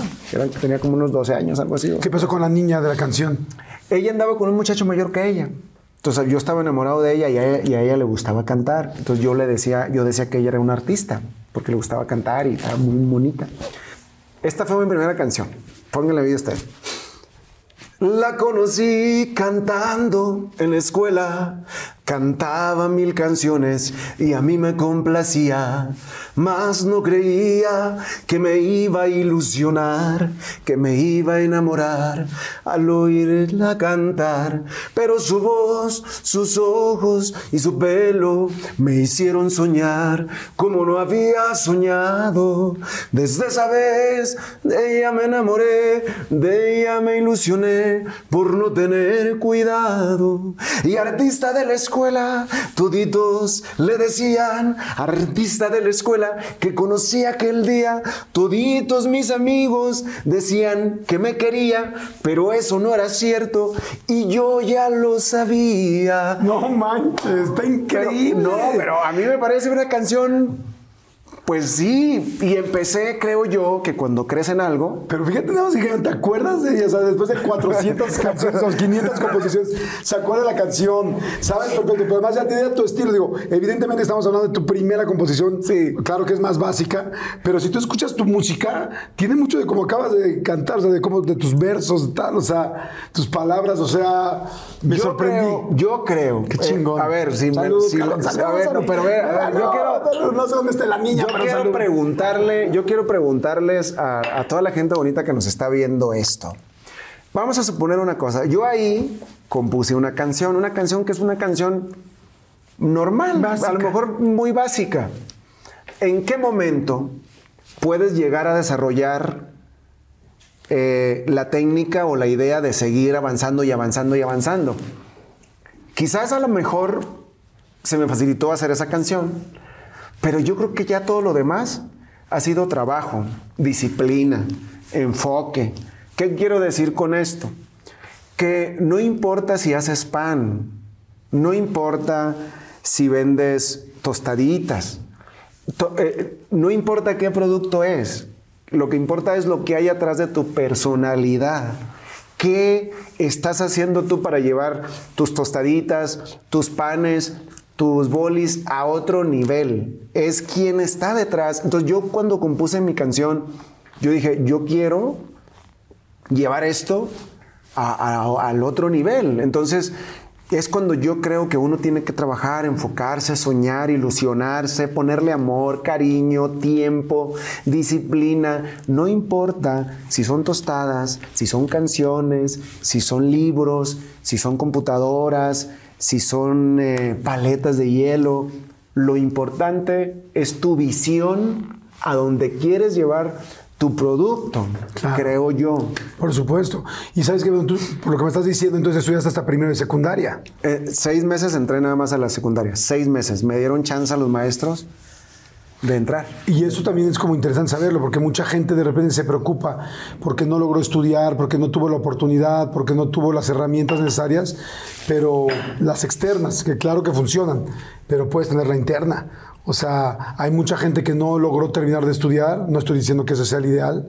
Yo siempre he pensado que entre más preparado estés es mejor. Claro, por pero, supuesto.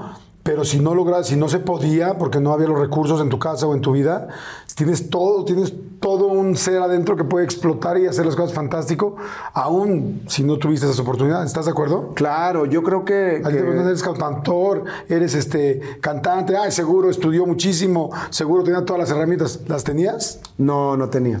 No tenía las herramientas. No, no tenía las herramientas. Yo me tocó echarle talacha y siempre era. Yo cuando llegaba con. Ya cuando me tocó conocer a los artistas, yo les decía, oiga, le voy a dejar este casetito, pero si no le gusta la canción, pues lo puede tirar. No se preocupe. Porque yo siempre quería que fuera real cada paso que yo daba.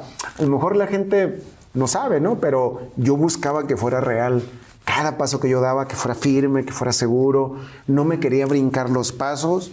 Y te voy a platicar algo que, que nunca lo he platicado. Y lo voy a platicar con un montón de respeto. De verdad, con un montón de respeto y de mucho cariño.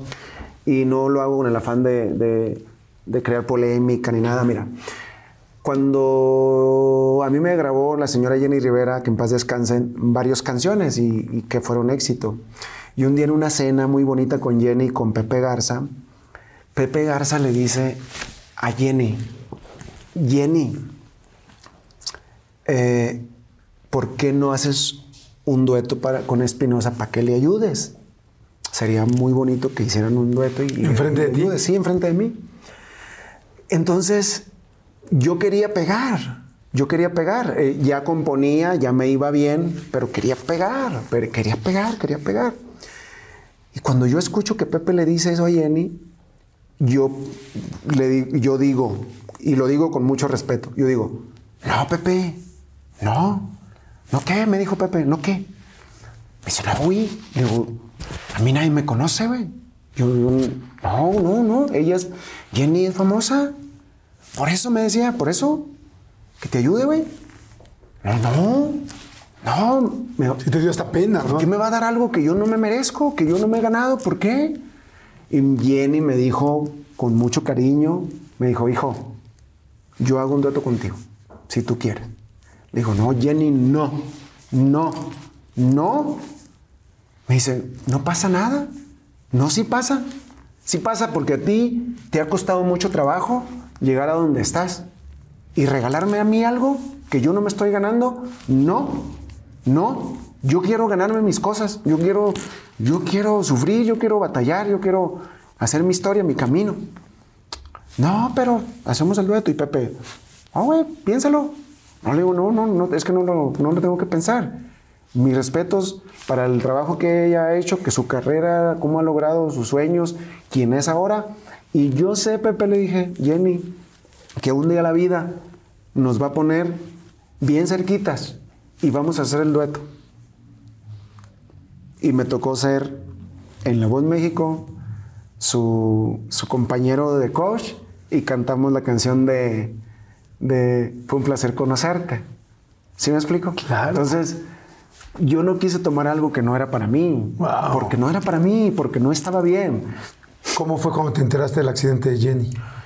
Yo andaba en una gira y me dijeron, me dijo un primo, estaba muy serio. Y yo no, miraba que me volteaba a ver para ver si estaba yo despierto. Y luego ya cuando miró que me despertó, me dijo, oiga, se perdió el avión de donde iba Jenny. Yo, "Ah, eso. Digo, ¿a poco sí? Me digo, sí. No, digo, pues hay que estar al pendiente a ver, a ver qué digan exactamente qué, qué hay, qué está pasando, porque en ese tiempo fue exactamente lo que él me dijo a mí. Pues ya después que pasó ahí, lo que se enteró ya, que se confirmó lo que pasó, pues, pues es algo doloroso, que, que afecta porque pues, por la persona que era y además también porque éramos colegas y, y porque habíamos trabajado juntos de alguna manera con canciones y, y todo eso. Pero bueno, sí, fue algo hay que seguir adelante. Oye, ¿quién es este? Perdón, me, me regreso entonces a, a Pradera Musical. Entonces, eh, don Claudio te da la oportunidad, entras a Pradera Musical sin uniforme, pero entras, se lo dices a todo el pueblo, ya estoy, ya estoy, ya estoy. ¿La gente del pueblo estaba feliz o la gente del pueblo te apoyaba desde antes de esto? no? No, mira, algo importante es que eh, en, el- en aquel tiempo yo buscaba el reconocimiento que la gente pensara lo que yo estaba pensando y sintiera lo que estaba pensando. Entonces yo me acuerdo que yo llegaba bien feliz y le decía que estaba en un grupo y yo miraba que la gente seguía en sus actividades normales. No, no se detenía el mundo, exacto. Ah, qué todo, qué bueno, pues yo no entendía esa parte. Yo decía, pero ¿por qué no, por qué no, No están tan se integran como yo? conmigo? Pues porque no lo veían como yo lo veía, ni, ni nada de eso. Después, una vez que estaba en el grupo Pradera, me habla una banda que se llama Clave Azul. Y, nos- y me invitan a cantar con la Clave Azul y yo ahí es donde ya colapso. Ya ¿De porque- emoción? sí, colapso de emoción porque ya había subido de nivel, güey, ya era una banda. Ahí se había... Era una banda que había sido famosa y que ten- todavía conservaba su nombre, ¿no? Pues la clave azul, clave azul. la clave- Y ahí se veía uniforme. Y ahí se había uniforme. Y luego yo cuando entro empiezo a decirles, oigan, y, y, y el uniforme, ¿cuándo lo dan? ¡Chingón! El gafete. Entonces, entonces, fíjate qué tanta seguridad me dio, me dio la música que cuando llegábamos de gira de Tijuana, llegamos de gira de Tijuana, me dijo un amigo, Oiga, quiero que lo lleve a la central a agarrar el autobús. No, le digo, ¿dónde está la central? Como aquí, como a tres cuadras. Ah, bueno. Me puse el traje, el saco de clave azul y ya voy caminando a la central. Así derechito. Un boleto, pangostura. Así. Y me dijo, me dijo, pero el camión, el camión que sale enseguida es a tal hora. Digo, ah, bueno, pues lo esperamos. Entonces, me subí al camión, como antes nunca me había subido, con el saco, caminando, como cuando la película de Arnold Schwarzenegger, esa que, que el vato camina así, que, ro- Che, Terminator eh, Terminator, así, Termi- como Terminator. Y cuando me bajé, porque ya me tocaba bajarme, ¡bajan! ¡Bajan, chingado! O sea, cambió todo. Claro, sí. Sí, el güey, grupo, el saco, sí, la sí, aceptación, el, el, que ya sea, el que, el que te aceptaran, cambió todo, güey. Bajan, chingado. Y luego yo decía, me voy a poner en el asiento de más atrás Para que me vean más. para que me vean más. o sea, ahí voy bajando ahí con clave azul. Y si alguien no volteaba bien, me regresaba poquito. y ya me bajé. Y luego me, bajo, me bajaba en un pueblo y tenía que caminar cuatro kilómetros a mi pueblo. O podía pedir ride. No, señor, que iba a pedir ride. Con el saco. Me fui caminando hasta los cuatro kilómetros con el saco puesto y la se paraba gente en el carro a, a- a- a ofrecerme ride. Y yo, no, no, no. Voy aquí. Aquí, ahí voy. Gracias. Y con el saco llegué hasta el rancho porque quería también, había, hay dos entradas en el rancho. Una, una bien cerquita es que me hacía llegar a la casa bien rápido. Yo no me había quedado. la que podía recorrer todo el rancho, güey. ¿Cuál quieres que agarré? Sí, no, la no. más larga. Oye, güey, que- ¿tienes ese saco? que Se oiga mal. Yo creo que a lo mejor podría estar ahí. Hijo, ese saco hay que agarrarlo, hay que guardarlo. Sí, sí, sí. Y que, que lo pongas en un, cuadri, en un cuadro así como tipo hard rock. luego recorrí en el saco de- hasta que llegué a la casa y en tiempo de calor. Qué chingón. No era tiempo de frío, era tiempo de calor. Y entonces empieza toda la fama en este ya siguiente grupo. Yo sigo componiendo y empiezo. Repetimos, muchachos, nos quedamos en el artista de la escuela, la primera canción. En todo ese tiempo que yo andaba en las bandas, yo con- qué buena memoria tienes. O sea, el asunto no era la escuela ni las materias, es tenías, tienes memoria selectiva, lo que a ti te interesa. Y eh, seguí escribiendo, seguí escribiendo y ya cuando Eso entré fue un me vale madre. a la banda. Seguí escribiendo y ya en la, en, la en, en la clave azul yo ya tenía pues ya canciones más maduras, más, más evolucionadas y ya me empezaban a buscar y me empezaron a grabar. La primera canción que yo grabé cantada pegó en, Sina- en Guamuchil, Sinaloa, que se llamaba Yo Fuera Feliz. Cantada por mí. Pegó ahí a nivel local. Las que, la segunda canción que me grabaron pegó. Se llamaba Enamorado de ti. Por ahí viene besitos en el cuello. La tercera canción fue Besitos en el cuello. Pegó. Pero esa pegó cabrón. Más que las otras dos. Sí. La cuarta fue La tabla del uno de Chuli Zárraga. Pegó.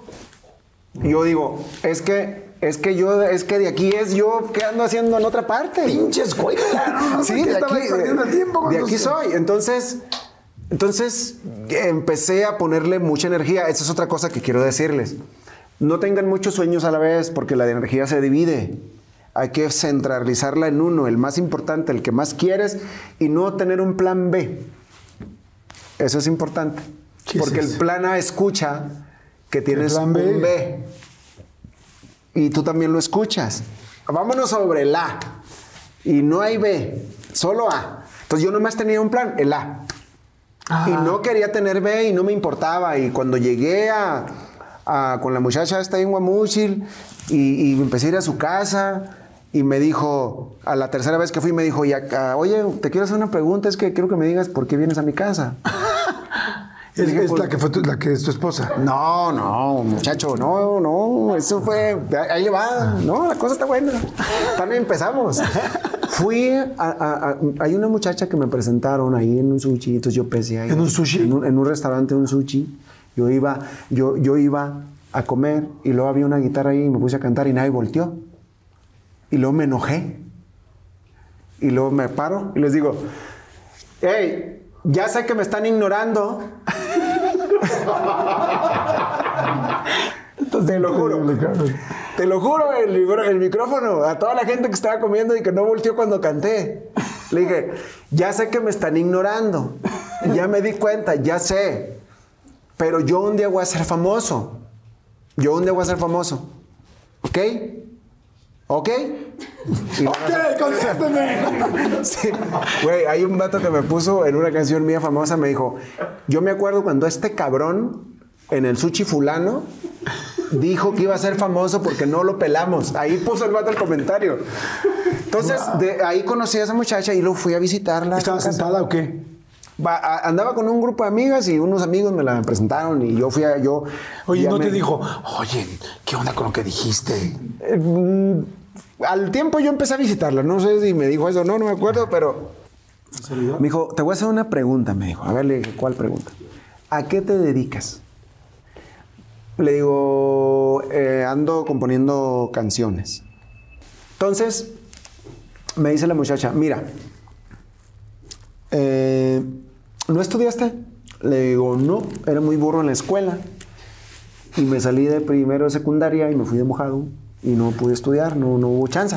Me dijo, pues yo quiero andar, yo, yo, si un día tengo novio, yo quiero que, tenga un- que haya estudiado, me dijo, para acabar pronto.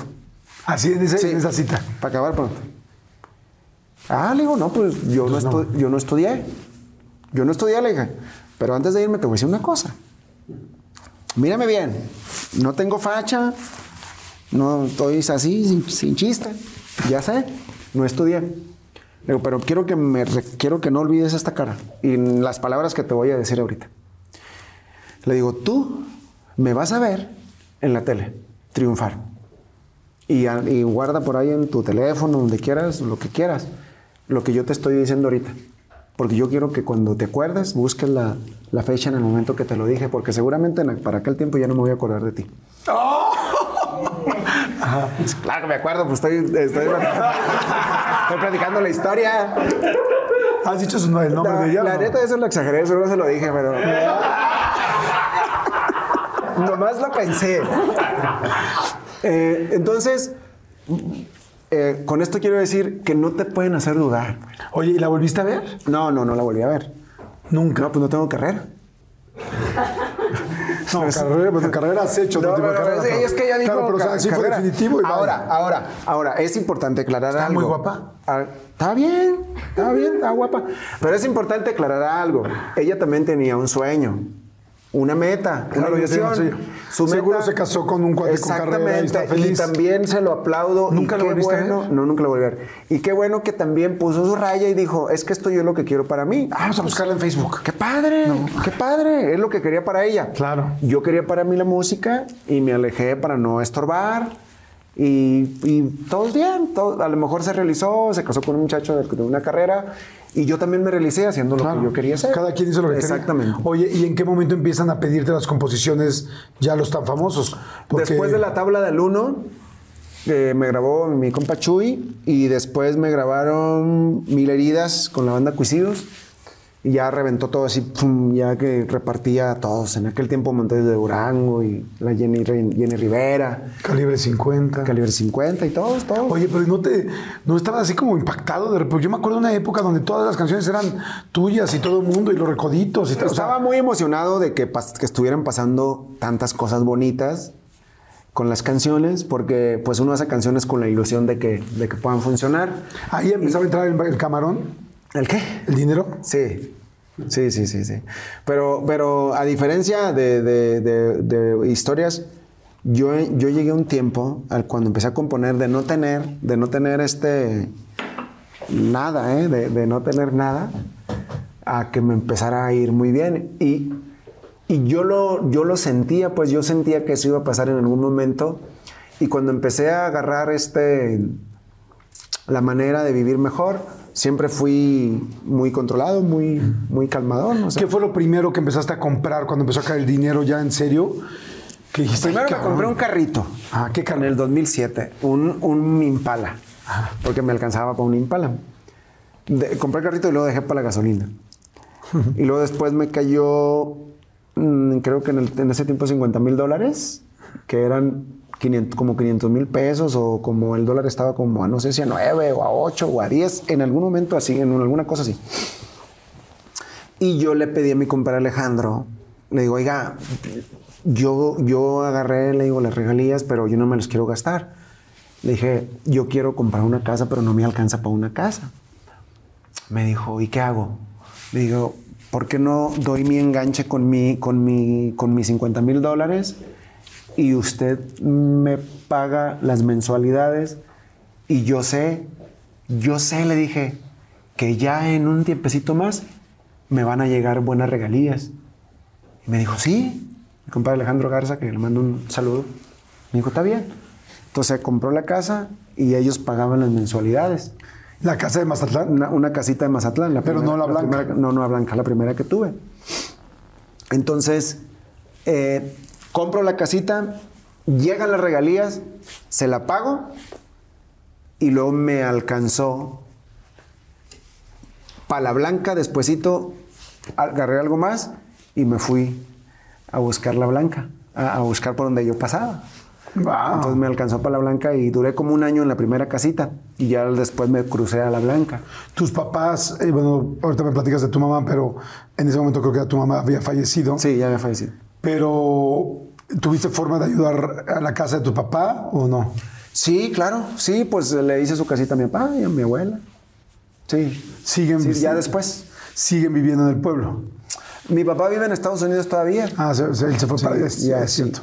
Oye, y entonces empiezan a llamarte todos. ¿Nunca sentiste como que se te subió? O sea, porque es- estoy seguro que va a ser, que va a ser, y de repente es como de, güey, ya soy. No, mira, es que hay un punto, hay un punto importante. Yo en algún momento hay gente que me ha dicho que se te subió. Yo digo, oye, cuando, cuando lo sueñas y lo planeas tanto y lo estás viviendo en tu mente, porque yo lo vivía en mi mente. Yo lo vivía. Yo, yo sentía que eso iba a pasar y que eso venía para mí. Lo tomas de una manera, en mi caso yo lo tomé de una manera bien, pero lo que yo quiero decir con esto es que cuando ya te va bien, sí hay gente que cambia hacia ti. No tú, porque tú lo soñaste y, lo viviste y, y lo, lo- lo- lo querías y lo lograste. Es que si lo lograste es porque lo pensaste mucho y lo planeaste y sabías que iba a suceder.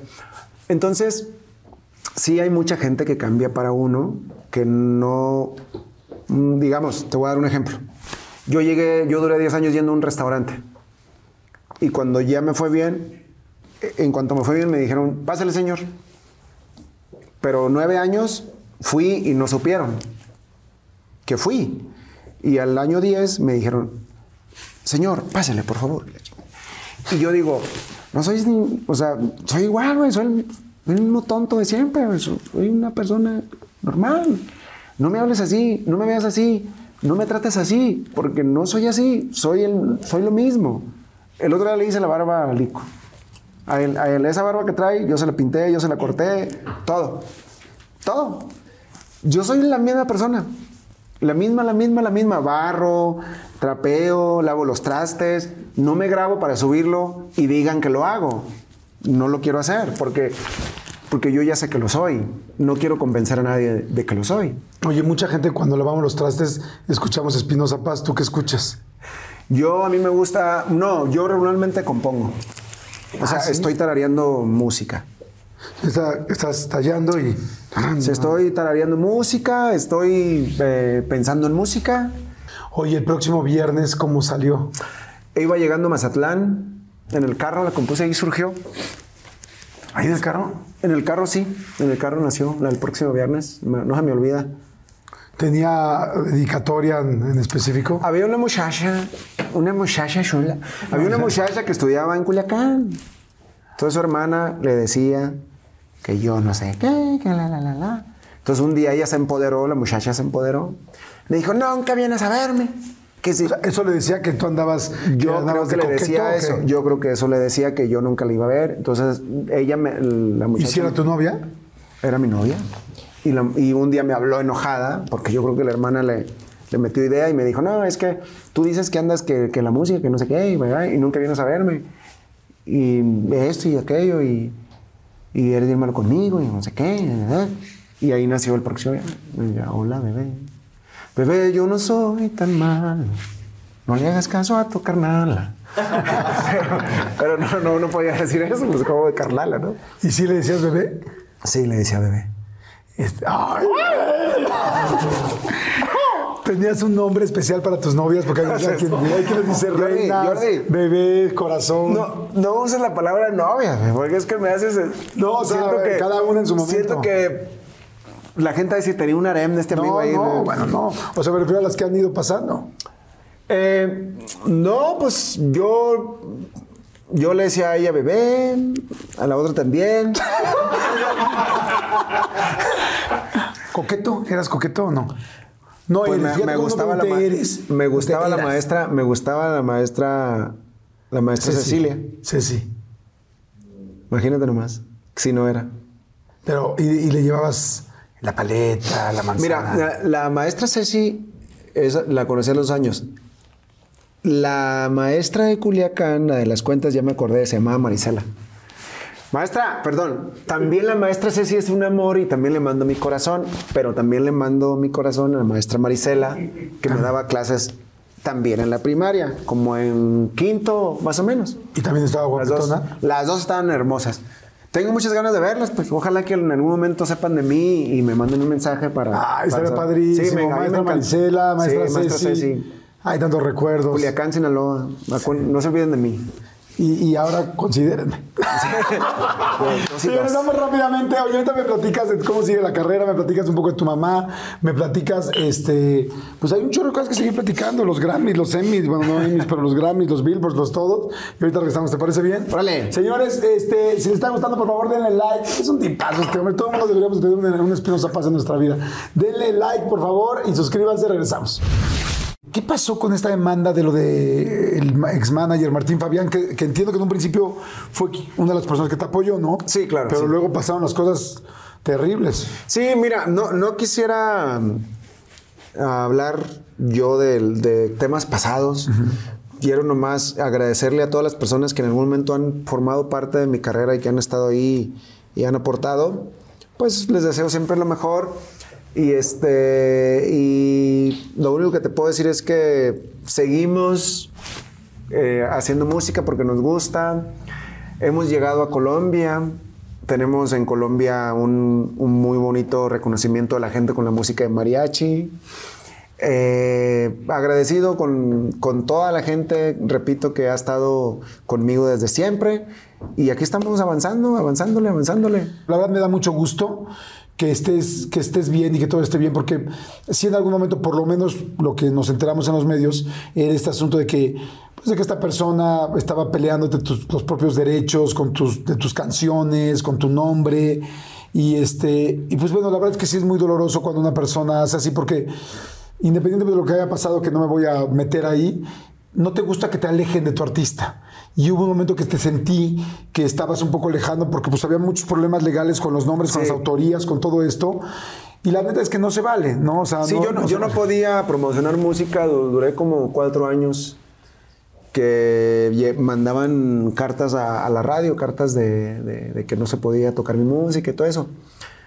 Pero se solucionaron y, y- y se llegó a un acuerdo, a, una- a un arreglo. Yo creo que toda relación tiene sus consecuencias. Esta fue una relación laboral y a veces las cosas no salen como uno quisiera. Eh, y pues hay que tratar de, de separar ya mejor la, la relación. Nos separamos con, con- con esta persona y, y cada quien agarró su camino. Y pues andamos ahí echándole muchas ganas, queriendo triunfar, queriendo seguir haciendo cosas bonitas. Y andamos ahí echándole. Fíjate que eso creo que habla muy bien de cualquier ser humano, ¿no? Cuando Every Stearns and Foster mattress is handcrafted with the finest materials for irresistible comfort every single night. Now, save up to $800 on select adjustable mattress sets only at stearnsandfoster.com. Lesser savings may apply. The most exciting part of a vacation stay at a home rental? Easy. It's being greeted upon arrival with a rusted lockbox affixed to the underside of a stranger's condo. Yeah, you simply twist knobs, click gears, jiggle it, and then rip it off its moorings, and voila! Your prize is a key to a questionable home rental and maybe tetanus. When you just want to get your vacation started by actually getting into your room, it matters where you stay. At Hilton, we deliver your key right to your phone on the Hilton Honors app.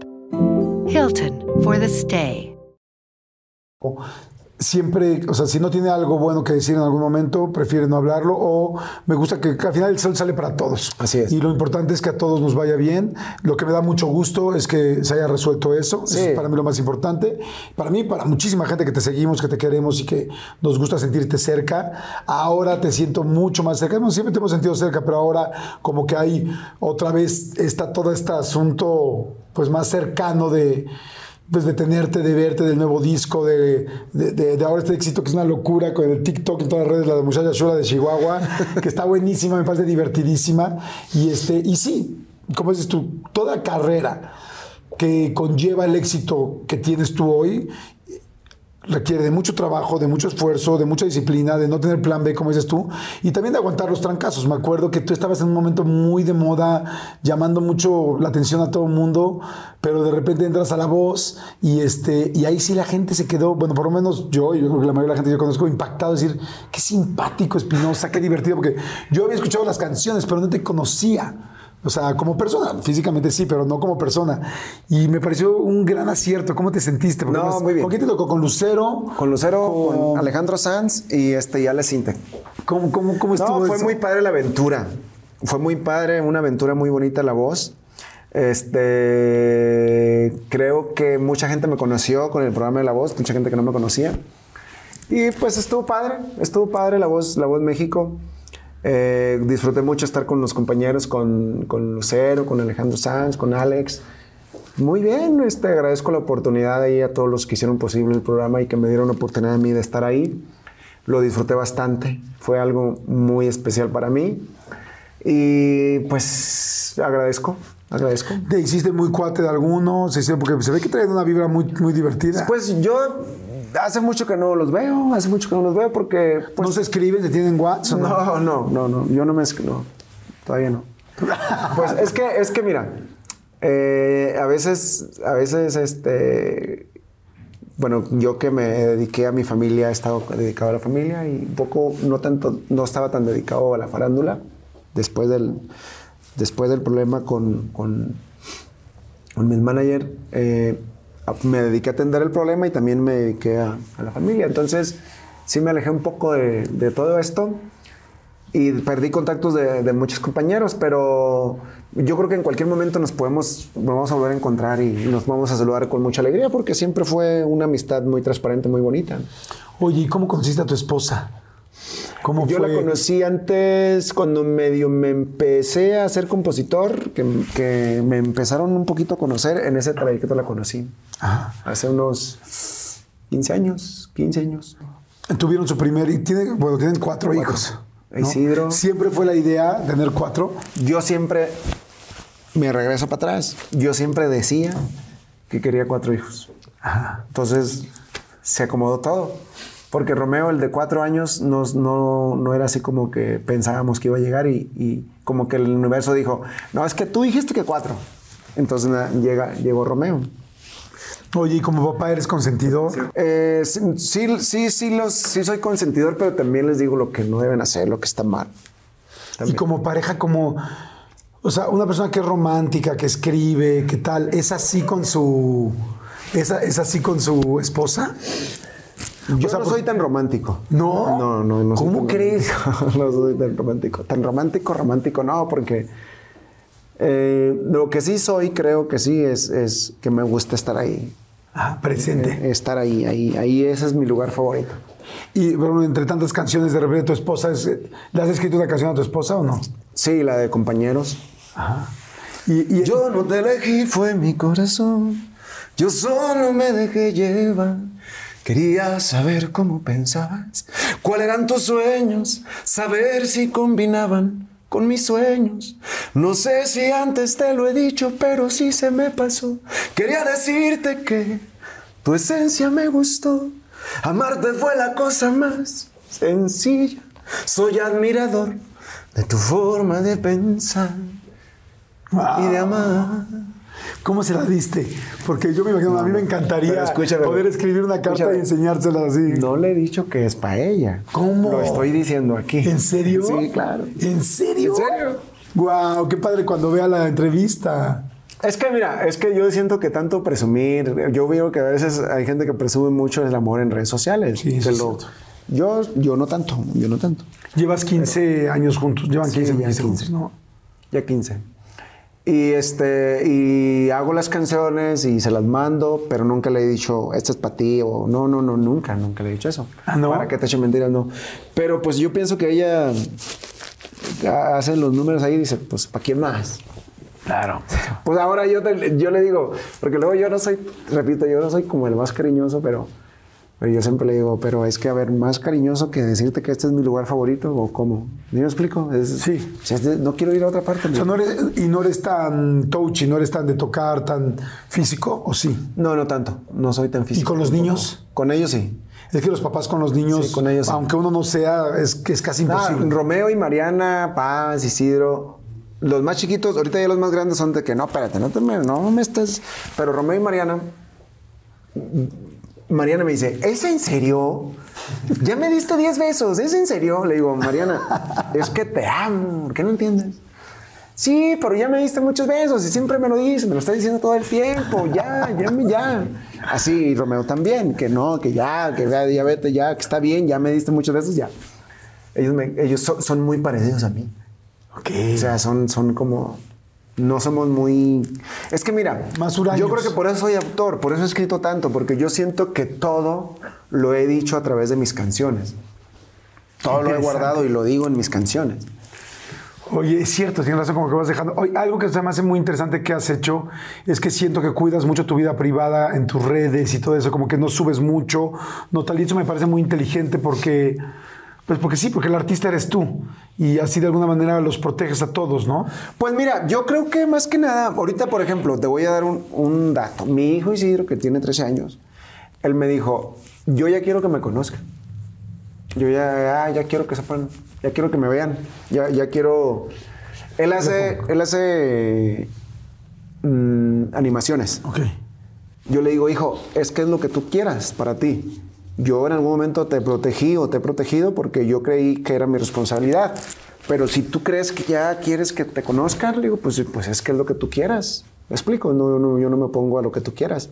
Entonces dice que, no me acuerdo en qué día, porque es muy parecido a mí. Dice, no, es que ya tengo planeado el día que voy a, sal- que, que voy a enseñar mi cara porque ya quiero que me conozcan. Le digo, ah, bueno, está bien. Ya que logre no sí. sé qué, me dijo, ya que tenga no sé cuántos suscriptores, voy a hacer eso. Y ahí sí va a ser todo el, este, pues hay todo el apoyo, ¿no? No, claro, claro. Nomás yo les, yo le, yo siempre les he dicho a todos, le digo, miren, ¿dónde estamos ahorita? Estamos aquí en este lugar y nadie sabe quiénes son ustedes. Ustedes pueden hacer lo que quieran aquí, pueden andar descalzos, pueden Salir a la calle. lo que salgan, no les van a nada, nada, no, No los van a relacionar. No les van a relacionar. Cuando los conozcan, los van a grabar haciendo lo que sea, lo que yo no sé, pero lo que ustedes digan, pues yo, yo qué, yo qué, yo soy Sí, artista. primero como papá los cuidas y ya luego a esta edad pues ya que tomen su decisión, ¿no? Sí, exactamente. Oye, ya no me, ya no platicamos de lo de tu mamá. Este, me dijiste que en algún trayecto, creo que de los de cuando se estaban yendo de mojados fue cuando falleció.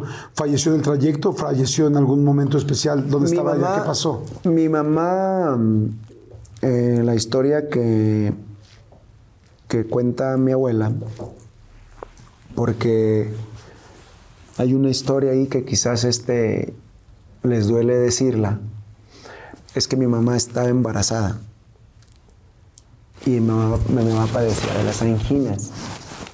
Entonces se enfermó de las anginas y la, la operaron, la inyec- le inyectaron anestesia. Pero mi mamá dijo, háganse, le dijeron háganse un chequeo por, de embarazo y no sé qué, como cosas que se tienen que hacer antes de, antes de cualquier cosa. Entonces ella dijo, riéndose, que "Ah, tan locos que va a estar embarazada, pues ya, ya mi hermana, mi hermana tenía seis años, ya la más chiquita. Entonces, eh, eso fue lo que pasó, que se le murió el, el feto en, la- en el estómago. ¿Y después fallece ella? Sí, a los tres días. Fue, muy así, muy rápido. ¿Tú estabas cerca? ¿Tú estabas...? Ahí estaba yo. Sí, nomás que la llevaron a lo de las anginas y pues era algo muy leve. Fue mi papá, mi abuela, leve, algo muy leve. Y no nos dijeron lo que había pasado hasta que yo miré el ataúd llegar al pueblo, imagínate. ¿Cómo crees? Imagínate que, por eso cuando me preguntan, ¿tú no te emocionas? Le digo, güey, yo ya, yo ya, ya lloré todo lo que tenía que llorar y, y me dolió todo lo, que, lo más grave que me puede pasar a alguien es perder a tu, a tu mamá a esa edad, ¿Cuántos años tenías? 13. Entonces, fue muy, muy, muy doloroso. No, no se lo deseo a nadie. Fue muy doloroso cuando miré el ataúd. Eh, yo no, no- no te quiero preguntar más para no hacerte sentir incómodo y de plan, pero bueno, me imagino lo duro que es ver, bueno, ni siquiera me lo puedo imaginar porque no viví eso, pero ver a tu mamá, ¿te sentiste cuando ves que te estás despidiendo de ella? ¿Te sentiste solo? ¿Te sentiste...? sí, sí, sí, Es porque, por lo que me estás platicando, tu papá era más duro y te llevaba con los límites y con la línea y tu mamá era la que te alivianaba en eso. ¿Cómo te sentiste cuando ves que ya no está mi mamá? Por eso, te, por eso la explicación de, que yo era inseguro y me quedé volando y tenía muchos miedos y todo. Yo lloré desconsoladamente muchísimo tiempo. Es que, es que no se lo deseo a nadie, es algo demasiado fuerte, es algo muy duro. No, no, no, es algo muy duro, no se lo deseo a nadie. ¿Cómo fue si tu mamá era la que hacía la comida y en la mañana y el desayuno y tal? La ama de casa, como dijiste, ¿cómo fue los primeros días sin ella en la casa? No, pues en los primeros días es- este, estábamos ahí. Bueno, mi mamá me, enseñó a cocinar a los 11 años. Pero lo más doloroso, de las cosas dolorosas de perderla ahí, es que yo me acuerdo que un- unos días antes estábamos comiendo todos ahí afuera de la casa, en un comedor, y me acuerdo que corría el viento, en- bajo unos árboles teníamos un comedor y estábamos comiendo este, ejotes con, con huevo. Y estábamos todos reunidos ahí. Entonces a los días muere mi mamá, entonces esa era una de las imágenes que se me vino a la mente, el, el- el- el cómo se destruyó, porque se destruyó la familia. O sea, por ahí, de ahí después mi hermana se fue con el novio y yo me intenté ir de mojado, nos fuimos de ahí de mojados y nada. ¿Y, y te acordabas del momento comiendo los ejotes con huevo y ese momento que Sí, todo estaba como de bien? todo, de su cariño, de, de- de todo, de todo. ¿Ella alcanzó a ver eh, algo de tu carrera? No, no, ella no supo lo que pasó. O sea, no, no le tocó estar con nosotros cuando, cuando se vinieron todas las cosas buenas. No le tocó. Nomás lo predijo muchas veces, pero no le tocó. Fíjate qué, qué lástima, ¿no? Porque la que más estaba. No digo qué lástima entre comillas, porque estoy seguro que claro que lo ve y lo sabe. Bueno, yo sí creo mucho en que la gente que se va de aquí está en otro plano y seguramente te- ha visto todo lo que has hecho y por algo lo apoyó desde el principio. Y alguna vez leí que, que, que le dejabas una hoja blanca en el buró. Ah, sí. Cuando ella murió, yo me fui a vivir, a dormir solo a la casa. Entonces yo me acuerdo que me daba un montón de miedo quedarme solo en la casa. Pero miedo, miedo, miedo, miedo, miedo. Mucho miedo, mucho miedo. Entonces yo ponía una hoja y es que le escribía que si me estaba viendo, que si estaba bien. Y yo en la mañana me despertaba pensando en que ella podía hacer una señal, ahí una- alguna señal de algo. Pero obviamente pues eso nunca, nunca pasó, pues cómo iba a pasar. Ah. Entonces fue algo muy, muy fuerte, muy fuerte. ¿La sientes cerca? ¿La sientes? ¿La piensas mucho? ¿Le hablas? Sí, fíjate, es algo que ah, muy difícil de explicar, pero yo cada vez que hago algo, que me pasa algo bonito en mi vida, los logros, lo primero que se viene a la mente es mi mamá. Yo me acuerdo cuando ella, que nos enfermábamos de que la gripa, que la calentura, lo que sea, nos agarraba de la mano y nos poníamos en una carretera de calles de tierra que estaba ahí, que pasaba por el rancho, a un lado del lateral donde me bañaba encuerado. Entonces nos llevaba al centro, a un centro de salud que estaba cerquita en otro rancho. Y pedía raite, mi mamá, pedía raite. Entonces yo me acuerdo, no, no se me olvida su cara sentada en el guardafango de la camioneta, agarrada así y conmigo aquí, así. Así atrás, atrás y todo el polvo. Y siempre le digo a mi esposa cuando me subo a la camioneta y me siento en la camioneta y le digo, Claudia, ¿cómo me acuerdo de mi mamá cuando me llevaba a este a, curar? ¿Cómo me encantaría verla ahí sentada a un lado de mí, aquí, aquí, que viera esto, que se pudiera sentar aquí en esta camioneta, que pudiera sentir todo esto que siento yo de emoción, de orgullo. ¿Cómo me encantaría, le digo, que estuviera aquí? Porque la vi muchas veces llevarnos al doctor este, pidi- a- pidiendo raite, pues entonces sí me duele y me pesa mucho que no lo haya podido disfrutar con nosotros, pues sí es algo que siempre digo, ¿por qué tuvo que ser así? ¿Por qué tenía que ser así? ¿Sí me explico por qué? Pero bueno, pues son cosas que pasan en la vida, pues. Pues yo, yo te agradezco mucho la, pues el, el abrirte, el tocar temas que evidentemente son delicados para ti, para cualquier ser humano, pero sabes qué? que yo creo que, tu historia es una muy buena, un muy buen ejemplo de cómo lo que te decía en un principio, ¿no? Cada papá da lo mejor que puede dar con lo que tiene, con las herramientas que tiene, con los dolores que tiene.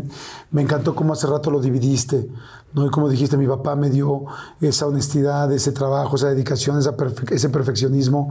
Y mi mamá me dio esa contención, ese cariño, ese amor, esa cercanía y sobre todo esa credibilidad. Esa credibilidad de tú vas a ser. Yo, yo no tengo duda de que tu mamá eh, cada vez que te subes tú a la camioneta está contigo y, me hiciste pensar en todos los papás que, que cuidamos a nuestros hijos cuando están enfermos, a pesar de lo que sea, ¿no? Hoy quizá, en este caso tú y yo, hoy tenemos la oportunidad de tener quizá unas medicinas para tus hijos, pero pienso en todos los papás que no tienen medicinas, en todos los papás que no tienen un centro de salud cerca o que no tienen un hospital donde puedan llegar, porque no hay nada más fuerte que tener a un hijo enfermo, ¿no? Es, yo no creo que haya nada más fuerte que una preocupación así. sí, sí. Ningún trabajo, ningún dinero, ninguna deuda será como ver a tu hijo enfermo y quererlo sacar. Entonces, me hace mucho sentido que recuerdes mucho ese momento de tu mamá. Me hace mucho sentido el respeto con el que toda la entrevista hablaste de tu papá, con las cosas como fueron, pero también con todo la admiración y el agradecimiento que tienes. Y ahorita que dijiste, yo no sé por qué las cosas fueron así, pues de alguna manera yo creo que yo sí. Y es que era la única manera que te, convirtieras en el Espinosa Paz que eres hoy. Y cada persona que nos está viendo en este momento y que está pensando en sus papás y en esos momentos, tenía que vivirse eso para ser hoy la persona que son, ¿no?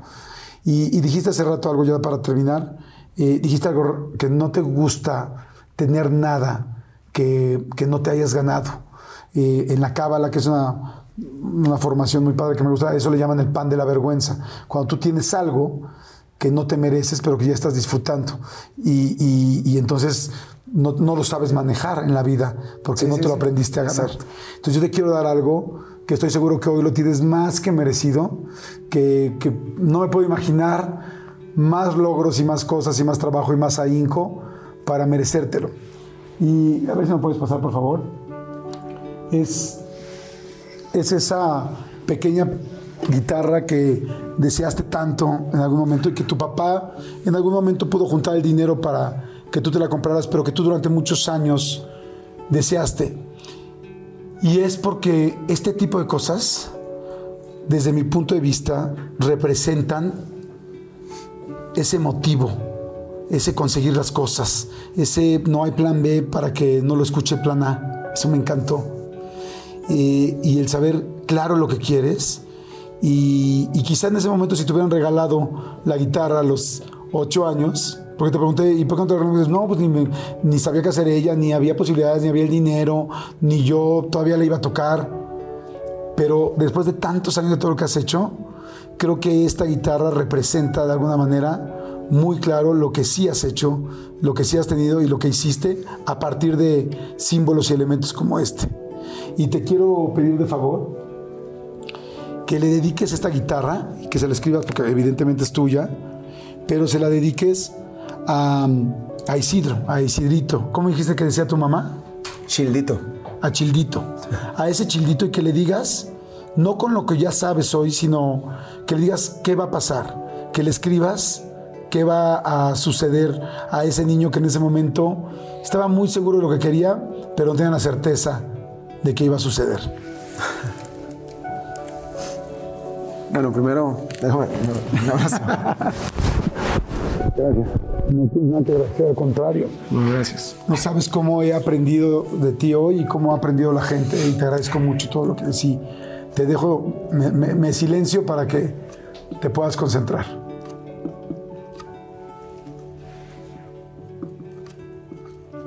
Lo que le dirías, lo que te dirías a ti en ese momento, hoy siendo tú un adulto. ¿Lo puedes leer? Lo, tú. Dice, si pasa por tu mente, pasa por tu vida. Eres un gran ejemplo gracias. de esto y estoy seguro que hay mucha gente allá afuera que, que va a seguir tus pasos y que va a seguir inspirado por ti. Muchas, muchas gracias por, No, gracias. por tu tiempo. contrario. Sé que andas muy con muchísimo trabajo.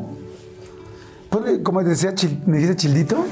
Ponle, porque eso, eso, es- eso es muy, esa palabra es muy especial. Tú dijiste hace rato las palabras tienen mucho.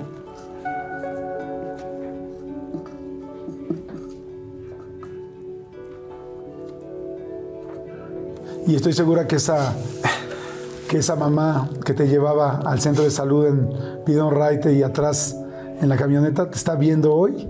Y acuérdate que gran parte de lo que hoy tienes, eres y dedicas a los demás y que te agradecemos todos es gracias a esos dos papás que te dieron lo mejor que cada uno tenía de la manera que ellos podían.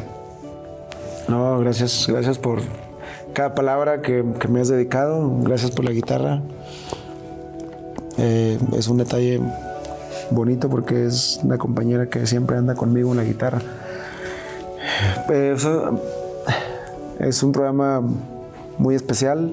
No pensé que iba a ser tan especial, pero superó mis expectativas. Ha sido un programa muy especial y quiero agradecerte cada palabra que me has dicho desde el momento que, que nos encontramos el día de hoy y decirte que tú con tu programa también nos motivas, nos ayudas, nos haces aprender y yo creo que siempre hay que aprenderle a la gente que hace las cosas bien y seguir su camino y seguir sus ejemplos y estar orgullosos siempre de lo que logran los demás porque eh, pues, cada persona que logra algo en la vida trabajó, se esforzó, luchó por ello. Y yo sé que tú estás en este lugar porque lo has trabajado, porque lo has soñado, porque lo has deseado, porque lo has querido, porque has sido disciplinado en, en tu trabajo, en lo que haces, en lo que, en lo que has querido formarte. Y pues es un honor siempre estar con gente tan triunfadora como tú, porque eso inspira, motiva y bueno, te agradezco el espacio, la, la guitarra y todo. Gracias por tus palabras, Childito. muchas, muchas gracias. Muchas gracias. Y, y gracias a ustedes por estar siempre ahí. Si creen que hay alguien que les pueda ayudar, compártanlo. Gracias, Espinosa, por No, todo. gracias. Y acuérdense, piensen en sus papás, en todo lo. Siempre luego nos clavamos mucho en lo malo. Piensa en todo lo bueno que te han dejado, aunque tengas la palabra México grabada en tus pompis. Nos vemos en la siguiente. Chao. Hasta luego.